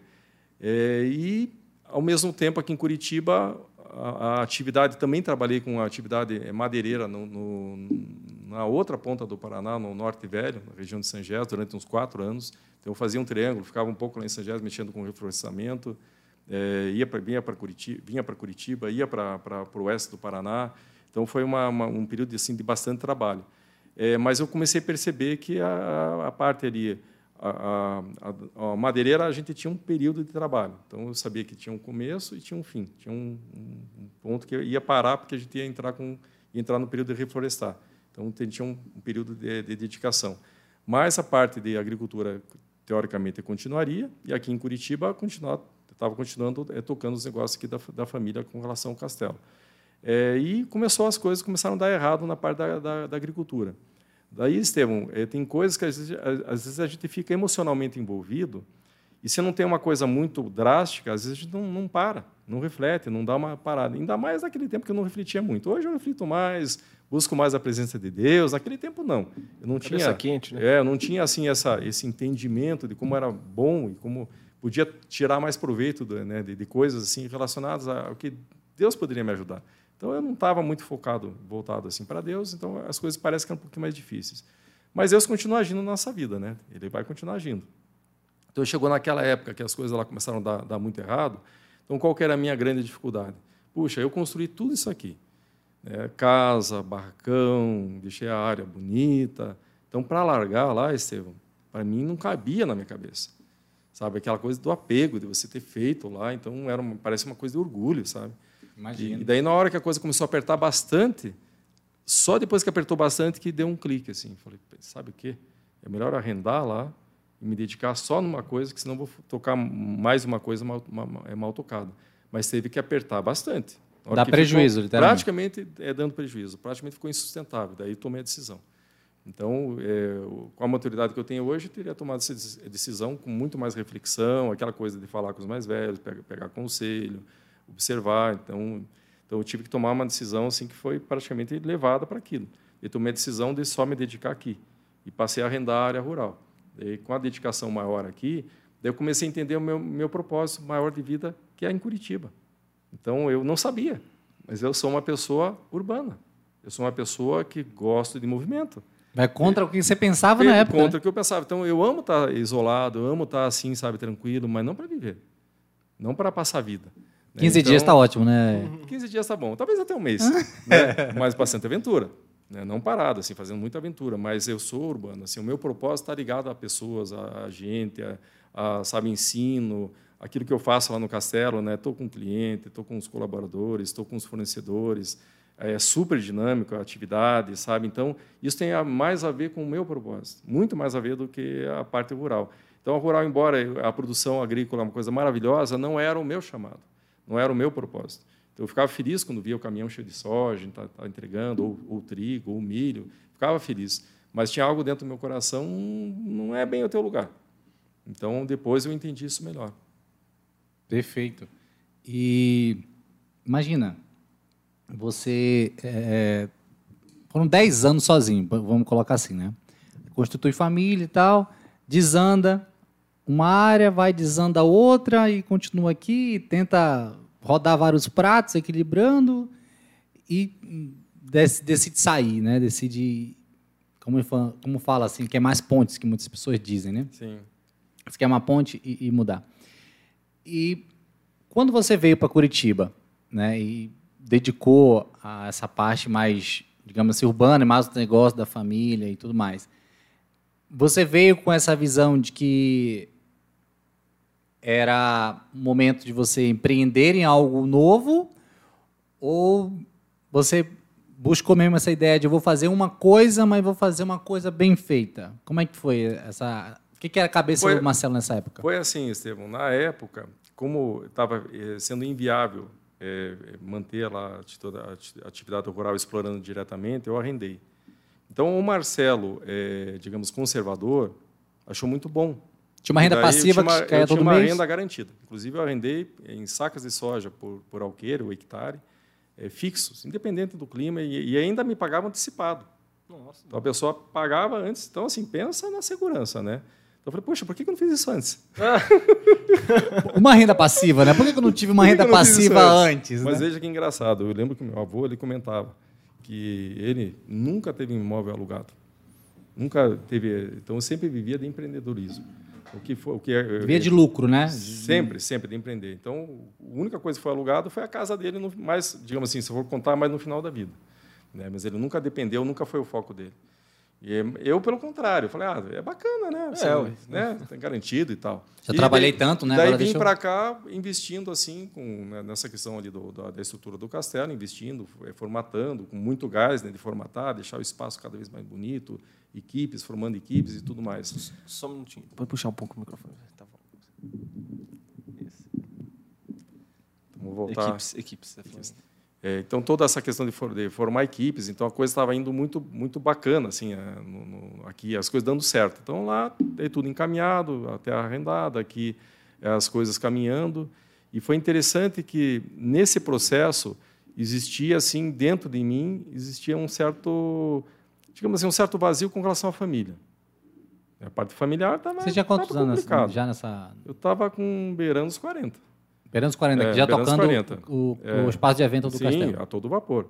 Mas estava assim com uma parte familiar um pouco vazio. A. Carol estava com a Dani, no caso. Estava com a Dani, eu, eu ficava com ela, tinha um período que eu, que eu compartilhava eh, com ela, né? O Marcelo Vinícius, né? Eu fui pai solteiro, mas sempre as férias ele estava comigo, eh, conosco, né? Na época eu estava casado também.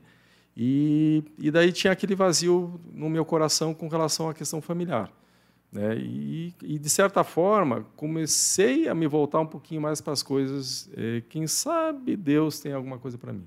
Comecei a me voltar um pouquinho mais para para assim tentar conversar um pouco mais com Deus. E troquei algumas ideias com Deus do meu jeito. É, e, passado um tempo, eu tive uma experiência com, com Deus. E foi interessante, Estevão, que ali eu comecei a entender meus- meu, meu propósito. Aí eu comecei a entender mais quem eu sou. Aí, passado um ano, eu também não tive essa resposta assim, né? Mas, passado um ano, aconteceu o milagre de restaurar, restaurar o meu casamento. Foi algo que eu também não planejei. Mas, caminhando, é, aí sim, próximo de Deus, aí as coisas começaram a facilitar. Daí os princípios começaram a ficar mais claros, mais compreensíveis. E com relação à questão empreendedorismo, voltou.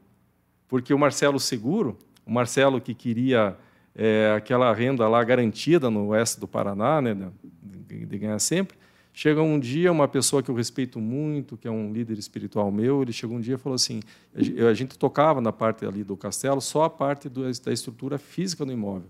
A parte de gastronomia era uma, uma empresa parceira que tocava Terceirizado, no caso. Mas ela era só ela. Então a gente tinha uma- um vínculo muito grande com essa empresa. Começou junto o centro de eventos, praticamente com ela junto também. Quase um sócio. De gastronomia. Quase um sócio, mas era outra empresa. Uhum. É, e chegou ali em, em meados de 2010, essa pessoa, essa referência para mim, uma pessoa que eu admiro muito, ele, um dia ele virou para mim e falou assim: vocês vão assumir essa parte da gastronomia. Quando ele falou isso para mim, eu, eu gelei. Eu falei, poxa, eu não entendo nada disso, né? nem quero né? mexer com uma atividade, com equipes que eu não domino, que eu não entendo, não, nem quero. Mas fiquei quieto, né? Falei, Deus sabe. E aí eu fui vendo que as coisas foram, foram, foram conspirando para isso.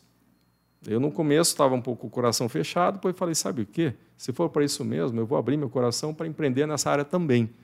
Que vai ser um baita desafio, porque eu não entendo nada disso. Não tem avô, antepassado que mexeu com isso. Então vai ser um baita desafio. Já estava pronto, né? Contratou o evento, tá lá tudo pronto. A parte da gastronomia li- lidava Você com aquela empresa, então eu só, eu só cuidava da estrutura, do- cuidava da estrutura do espaço, É, manutenção, espaço, toda a parte estrutural do castelo era comigo. A parte de gastronomia não.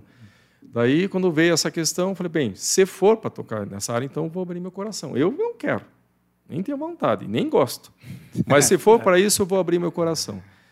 E por incrível que pareça, de repente eu comecei a tomar gosto para esse negócio. A pessoa que tinha a empresa do, do- do- da gastronomia nos ofereceu para vender, que ela não queria mais tocar.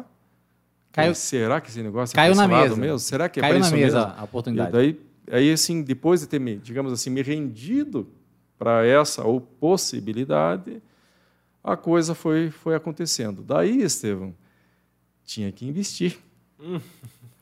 Daí eu olhei bem, mas o que, é que que a pessoa tenho? ia sair, mas ia levar tudo, né? Ela É, saía ia levar daí tudo. tinha que investir. Pensa em investir. Um castelo, a estrutura do castelo, parte de gastronomia, é muita coisa. Aí qual foi o processo? Sair da segurança, num arrendamento, Você- uma coisa segura. Você vendeu tudo. Eu fui vendendo lá e fui investindo aqui. Então eu fui, então o que que eu vejo assim do empreendedor? Nossa, o empreendedor, cara. ele vai depender de Deus e dele. E é muito bom ser empreendedor. É muito bom. Então a gente está aí, é, essa segurança que meu avô também nunca buscou, né? eu creio que sem querer eu também estou nessa. Então a gente vê assim como uma aventura, só que é muito legal que a gente acorda, você tem assim um universo pela frente, o que, que vai acontecer nesse dia? o cotidiano, a monotonia não existe na minha vida, de forma nenhuma. Né? Então as coisas vão acontecendo, claro, tem disciplina, tem várias, várias situações, mas é extremamente dinâmico. Né? Então é muito bom. Então eu, eu creio assim, aquele que tem a ver empreendedora pode fazer como eu até fugir. Vai chegar uma hora que. Não adianta. Né? aí que eu vou ser feliz, aí que o negócio vai fluir, aí que a coisa desafio, vai bombar, jeito, e aí que as coisas vão acontecer, sabe? Então, então tá, o Marcelo né, empreendedor, então é, a gente vê assim, as coisas funcionando, a gente, claro, não é irresponsável, né? Então a gente vê que sempre tem assim o equilíbrio quando a gente entende assim da parte de Deus, a gente deve ser responsável, mas ao mesmo tempo a gente toma algumas atitudes que é pela fé também, né? Tomar pela fé, então é esse equilíbrio, né? Aonde é, vai operar eu, eu, tenho que ir por aqui. Eu tenho algum, eu tenho assim, eu tenho na minha mão, eu tenho, é, é, eu tenho, é, como é que eu posso dizer, insumos. Eu tenho ali condições de fazer. Né? Eu tenho, eu tenho ali pelo menos o óleo. Eu tenho começo. Eu, eu tenho, eu, isso eu já tenho. Esse recurso já está na minha mão. Então o empreendedor ele vai sempre ver o que está na mão dele, uma ousada, uma ousadia de fé, ideias que vão acompanhar Vai ter todos os recursos? Não vai. Uma parte deles vem, aí as coisas vão acontecendo. Então, eu sempre falo, não se endividando, não fazendo algo que não caiba no teu orçamento, mas, ao mesmo tempo, dando passos de fé, achando esse equilíbrio, creio que aí tem, a, tem o caminho do sucesso do, do empreendedorismo. Sensacional, que aula, Juba. É, imagina, é, porque assim, ó, o que, que, eu, que, que passa na minha cabeça? Ele não vendeu algo que que deram para ele. Assim. Não, tava lá, beleza, é só mais uma terra. Não. Era o, o Porto Seguro. Nossa, é difícil. Era o que pagava as contas, era o que construiu literalmente com a mão e suor. E sangue, né? Que deve ter dado calo pra caramba né, para poder cuidar daquela terra. E, e, aí, simplesmente você começar a vender. Nessa altura já tinha o quê? Mais de 20 anos, né? Que você estava nessa. É isso, isso. Tinha, tinha 18 anos como, como agricultor. Que começou. E o incrível, Primeira enxadada fazer Eu tinha colocado uma meta, sabe? Eu vou chegar aqui e aqui eu não só mais trabalhar.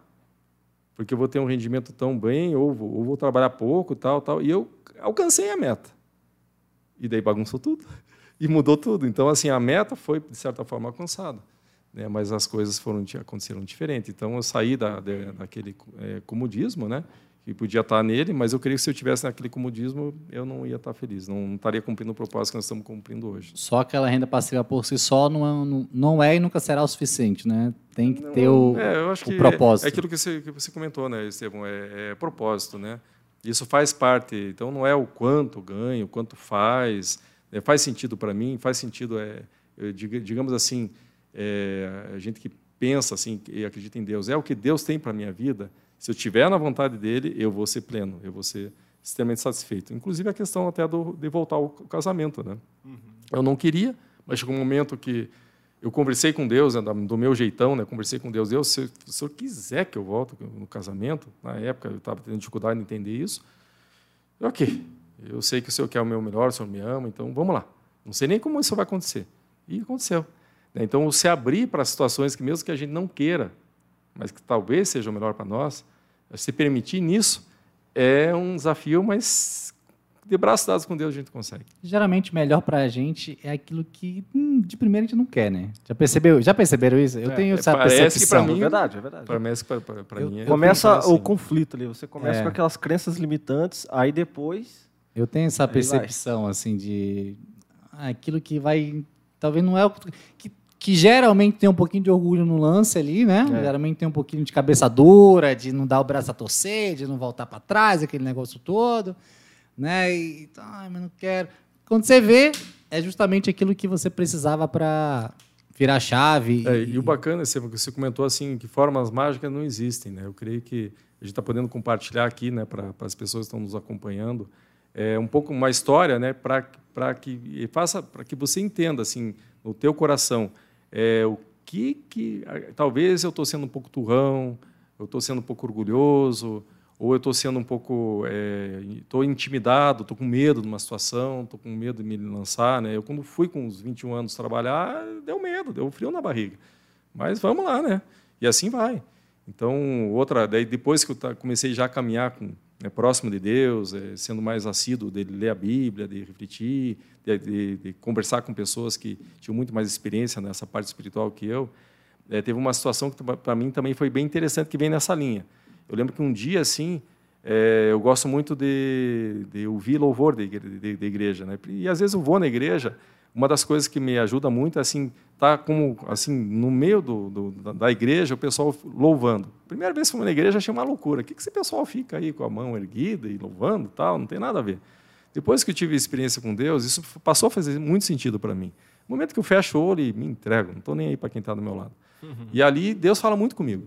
E num desses dias que eu estava lá louvando, adorando, né, naquele, naquele ambiente ali, é, eu senti Deus falar comigo uma coisa assim. Eu estava separado da Dani, estava nesse ambiente de estar próximo de Deus. E naquele dia Deus falou, eu senti Deus falando comigo, Marcelo, você pisou muito na bola com a tua sogra. Você foi assim, atitudes que você teve com ela que foram muito erradas. E não foi legal. Nossa, tinha outra pessoa para Deus falar isso, não, tinha que ser a sogra. É e não foi legal, isso não foi bom, sabe? Então, mas só que Deus fala de uma forma graciosa, né? Não fala me acusando, né? Veio, putz, eu acho que aquilo que eu fiz. Fala em amor, né? Aquilo que eu fiz não foi bacana, acho que não foi legal. E eu entendi assim, ah, Deus, acho que seria bacana ir lá e pedir perdão para ela, né? Deus falou, é, Marcelo, acho que seria bom. tá bom. Aí são as coisas que a gente faz que a gente não quer, mas se entende que tem que fazer. Daí, logo no dia seguinte, ou no máximo dois dias depois, minha, nessa época a Dani morava em São Paulo, a gente estava separado ainda, né? ela morava em São Paulo. Eu bati lá na casa da minha sogra. Sua sogra em Curitiba? Não. Mora, em Curitiba. Ah, ela, tá. Assim, morava em Curitiba e ainda mora em Curitiba. Eu bati na casa da minha sogra, ela me atendeu, tal, tal. E até então, meu relacionamento com ela não era muito ok. E naquele dia eu falei, sogra, eu tive essa atitude com a senhora, com aquela e tal, e não foi legal. Eu quero pedir perdão para a senhora, porque não foi bom o que eu fiz. Só que para fazer isso, eu pedi, Deus me ajuda, eu não dou conta. e Deus me ajudou. Daí eu pedi perdão para ela, me arrependi. Ela me deu um abraço. A partir dali, Estevão, o meu carinho para minha sogra mudou. Eu passei a admirá-la, passei a ter uma ternura por ela e creio que ela por mim. Passado anos, eu entendo que se eu não fizesse aquilo, talvez meu casamento não tivesse sido restaurado. Na época eu fiz o que dava para fazer no dia. Sim, sim. Então, assim, obedecer aquilo que Deus fala conosco, mesmo que seja difícil, mesmo a gente não entendendo, na época eu não entendi, hoje eu entendo. É libertador. É. Então, simples, isso é muito simples, bom. porém difícil. Isso é né? bom. Então, assim, seja, seja na questão familiar, seja na questão empresarial, nós, nós vamos ter desafios e algumas coisas que a gente não quer fazer, mas aí é questão de pensar, refletir, entregar um pouquinho. Deus, se o Senhor quiser, cada um tem o seu jeitão de falar com Deus, né? Se, você, se o Senhor quiser, me ajuda.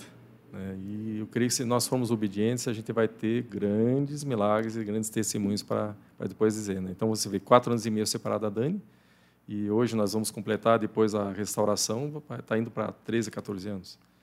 Então, milagre. E hoje a gente vive muito melhor. Aí, assim, a gente vive, não, tô, não tem nem como falar. É, que, que, maravilha que é ter a Dani como esposa, os filhos. Né? Então, é, realmente é algo muito bom.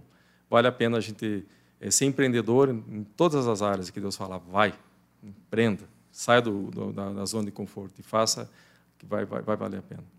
Empreender, então, tendo Deus como nosso maior conselheiro, sem dúvida, é o melhor caminho e temos segredo, né? uma, uma prova viva de tudo isso. E, Marcelo, eu lembro que quando eu também tive a minha experiência com Deus, eu tive que desaprender muita coisa que eu acreditava né, que eu tinha como visão, que eu tinha como princípio, que como eu entendia de mundo. E, pelo menos para mim, desaprender foi um grande desafio. Foi algo que eu questionava. Nossa, mas como que pode ser assim? Eu achava que era do jeito, é do outro. Né? Ou então, assim, será que isso é tão relevante assim? Eu acho que não. É tipo assim, ah, vou pedir perdão. Ah, pra, pra quê? O que, que isso vai mudar é, na minha vida? Ninguém vai saber. Né? Ninguém vai saber, aquela coisa toda. Eu tive que desaprender, foi grande desafio, muito desafiador, né? E como que foi isso para ti também? teve essa dificuldade de desaprender aquilo eu, eu que... acredito, Estevam, que é, é um caminhar diário, né? É, eu acho que cada um tem a oportunidade, quem sabe, quem sou eu para dizer isso, né? É, mas eu tive a, uma, uma experiência com, com, com, Deus, né? E eu acho que cada um, pessoas têm diferentes. Né? Se a gente for ver, ler a Bíblia, cada um teve uma experiência diferente com, com, com Deus, né? Desde lá de, de Abraão, desde, desde Adão, e aí vai. Cada um teve um relacionamento com Deus. Então, eu creio que para cada pessoa deve ser diferente. Cada um tem um jeito. A, a minha experiência com Deus foi muito forte. Sabe? Muito, foi muito assim, foi, foi muito forte. Eu era tão desconfiado das pessoas que eu não tive uma experiência com Deus na igreja. Eu tive uma experiência com Deus lendo um livro de filosofia em casa. Se fosse um livro cristão, não ia ler, porque eu não tinha uma versão, não queria saber.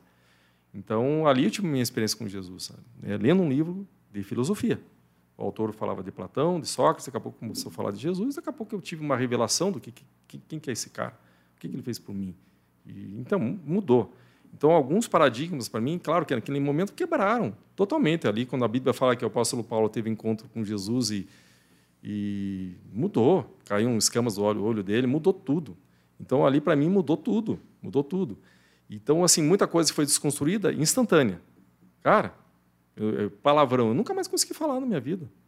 E não faço força nenhuma. Foi uma obra que eu nem sei de onde veio. E outras coisas, que foi uma limpeza, assim, algo que mudou, mudou a minha vida. E tem coisas que são desconstruídas ao longo do tempo, mas vão ser desconstruídas. Mais cedo ou mais tarde, se elas não estão no bom propósito, elas vão ser desconstruídas. Então, assim, nós temos os nossos paradigmas, né? Então, as montanhas né, que são elevadas na nossa vida, que Deus vai aplanar. Né? De que forma? Não sei. Cada um vai ter suas experiências, né? mas com certeza, isso que você falou, muitas coisas vão ser desconstruídas dentro de nós. Né? Remendo não, dá muito certo com, com, com Deus, né? então ele quebra e faz algo novo. Então eu acredito assim que gente, eu estou nesse processo, né? Por isso que é importante a gente estar tá aberto para o novo, seja do que for? Seja do que for, eu digo assim, a gente está aberto para aprender, porque só Deus sabe se eu não tenho paradigmas no meu coração que eu ainda não enxergo, que eu tenho que desconstruir uma ideia, um, algo que eu tenho como verdade, mas que não é verdade. Então, para conhecer a verdade de Deus, né, que vai me libertar, eu preciso estar aberto para essa verdade, aberto para Ele. Né. Então, é, eu acho que cada um vai ter suas, suas dificuldades. Assim como você teve as tuas, eu tenho as minhas, tive as minhas, é, mas realmente é quebrar tudo e fazer novo. Né? Então, essa questão, puxa, será que essa questão de não, não tomar dinheiro emprestado, comprar em pré-datado e esse tipo de coisa, eu tinha entendido em 2015 depois chegou lá por 2017, não sei bem, ah, comecei a, a sabe, a abrir concessões. Ah, mas será? Tá, tá. Daqui a pouco a coisa apertou de novo. E, e aí veio mais com mais clareza. Então, eu creio que tem coisas que a gente não aprende de uma vez, que a gente não pratica com tanta fidelidade. Mas graças a Deus que Deus é rico em misericórdias. Né? Então, a gente vai ter oportunidade de realinhar, de acertar, de largar algumas práticas e, e fazer aquilo que realmente vai trazer paz para o nosso coração.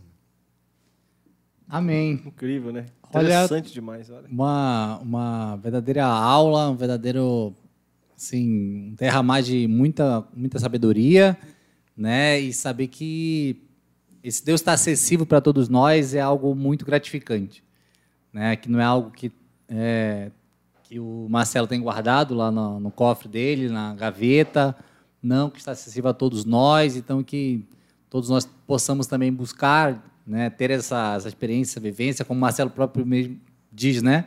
Cada um do seu jeitão, né? Cada um da, é. da sua forma.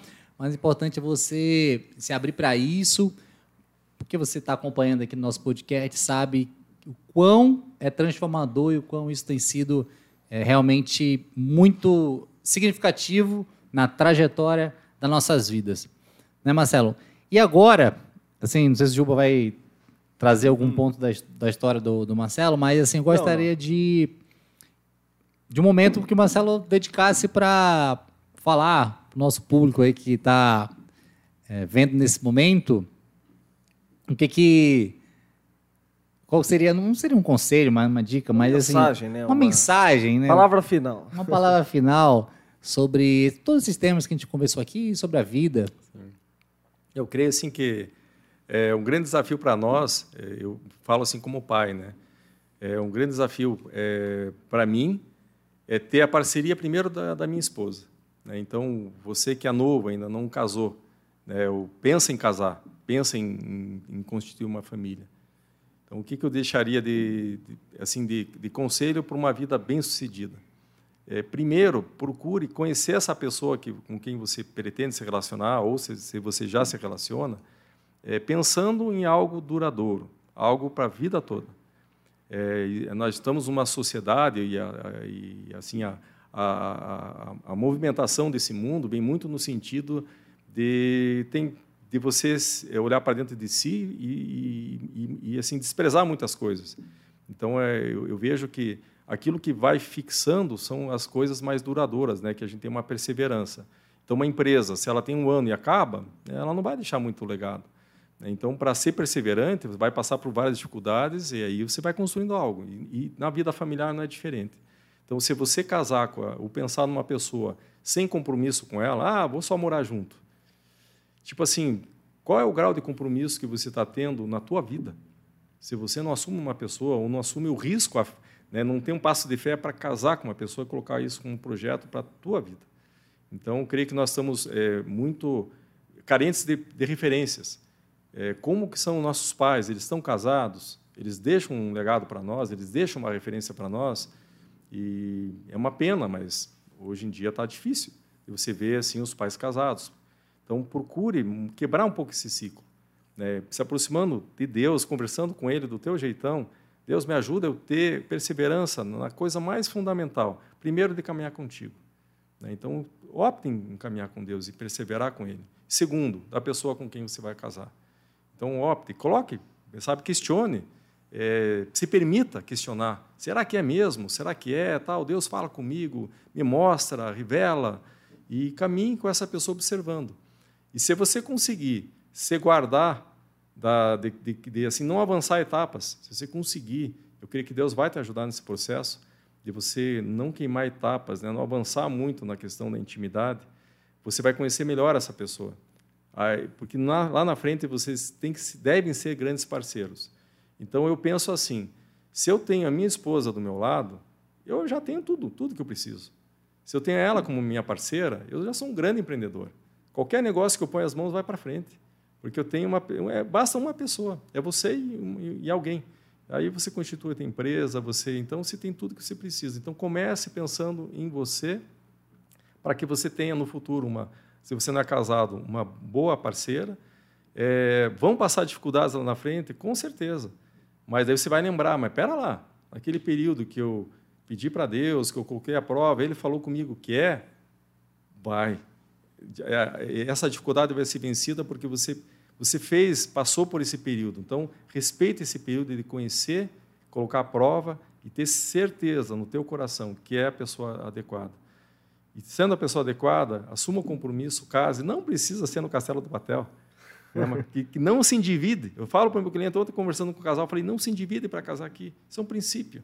Né? Vocês estão fazendo com bastante tempo, legal, dá para planejar, dá para vocês irem, é, irem fazendo essa, esse pagamento parceladinho, para chegar lá vocês não vão ter dívidas.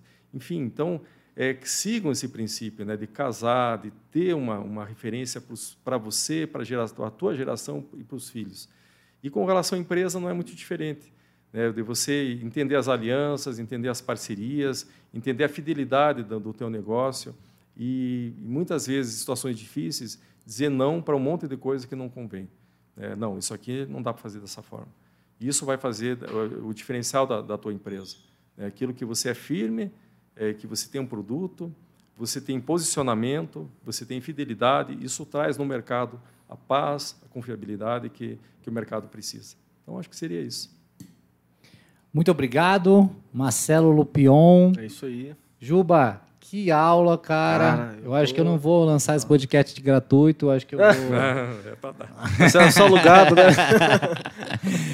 Gente, é, obrigado, Marcelo, mais uma vez, por ter aceitado o nosso convite. Estou muito feliz, realmente agregou demais. Parabéns pela tua história, parabéns pelo homem que você é, pelo homem de Deus que você é, pelo empresário que você é, pelo esposo que você é, pelo pai que você é, pelo amigo que você é e tantas outras coisas que você é, que tenta buscar fazer com muita excelência.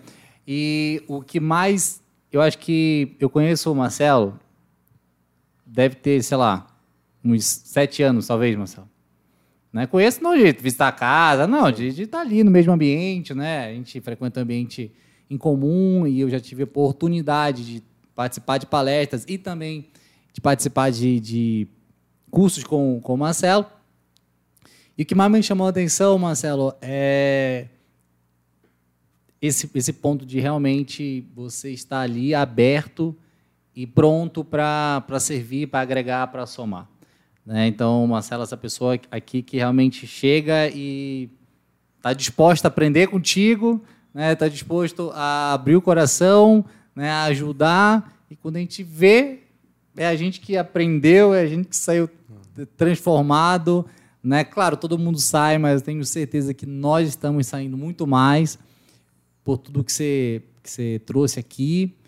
E o que está aqui na caneca não é só por bonito, realmente está aqui ouvindo conselhos, né, ouvindo experiências, ouvindo o próprio testemunho de pessoas como você, tem sido enriquecedor. E eu, é o que eu espero e desejo para todo mundo que nos acompanha, seja no YouTube, no Deezer, no Spotify, que esse conteúdo faz a diferença. Porque não é algo que foi gravado em duas horas e colocado para você. A gente está falando de uma vida inteira. Né? De é, acertos, é um de livro, né? erros. Né? É, um né? é, que daria um livro facilmente. Inclusive, é, o Marcelo também é autor, né? Ah, é? Tem um livro, tem. Qual é o nome do livro, Marcelo? Princípios de Amor, da, da Dani, é, Dani escreveu comigo. Né? Princípios de Amor. É. Como é que a gente consegue esse livro? Tem na livraria da Igreja Bola de Neve. A Igreja Bola de Neve tem na livraria. Livraria TDB, né? TDB. É da tem lá o, TDB. o livro. É só esse ou tem outro? É só, só esse. Só esse. Ah, tô, estou atualizado. É que eu sei. Oh. É justamente esse.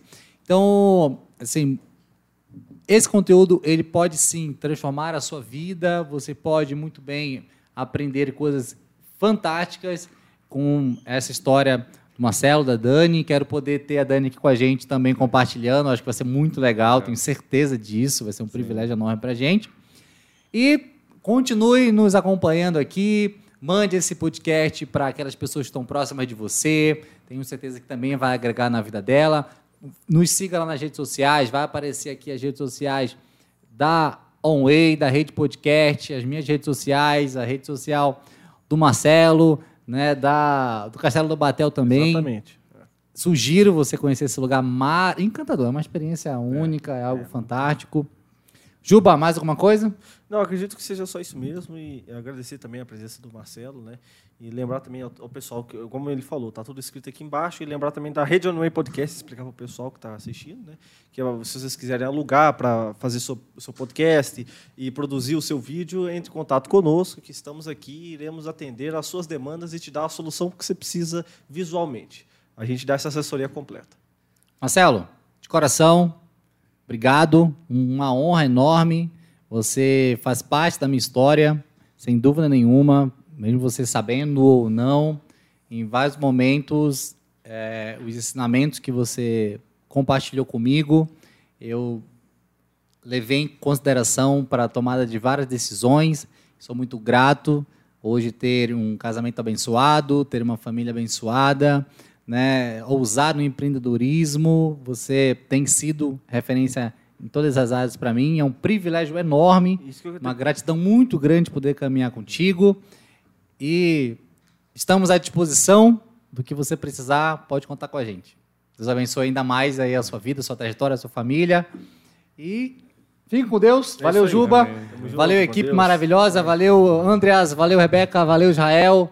Salva de palmas a todos aí. E nos vemos no próximo Estevão Souza Cats. Oh, até. Ah. Obrigado, queridos. Obrigado. Bem, agradecer, né? Estevam, você, o Juba. Agradecer a equipe. E, claro, né, agradecer a Deus e uh, aqueles que vieram antes de nós. Né? Se não fosse eles, a gente não estava é aqui. Né? Os nossos mentores, nossos líderes. Então, obrigado. Precioso a gente poder estar junto aí. Tá certo, é isso aí, pessoal.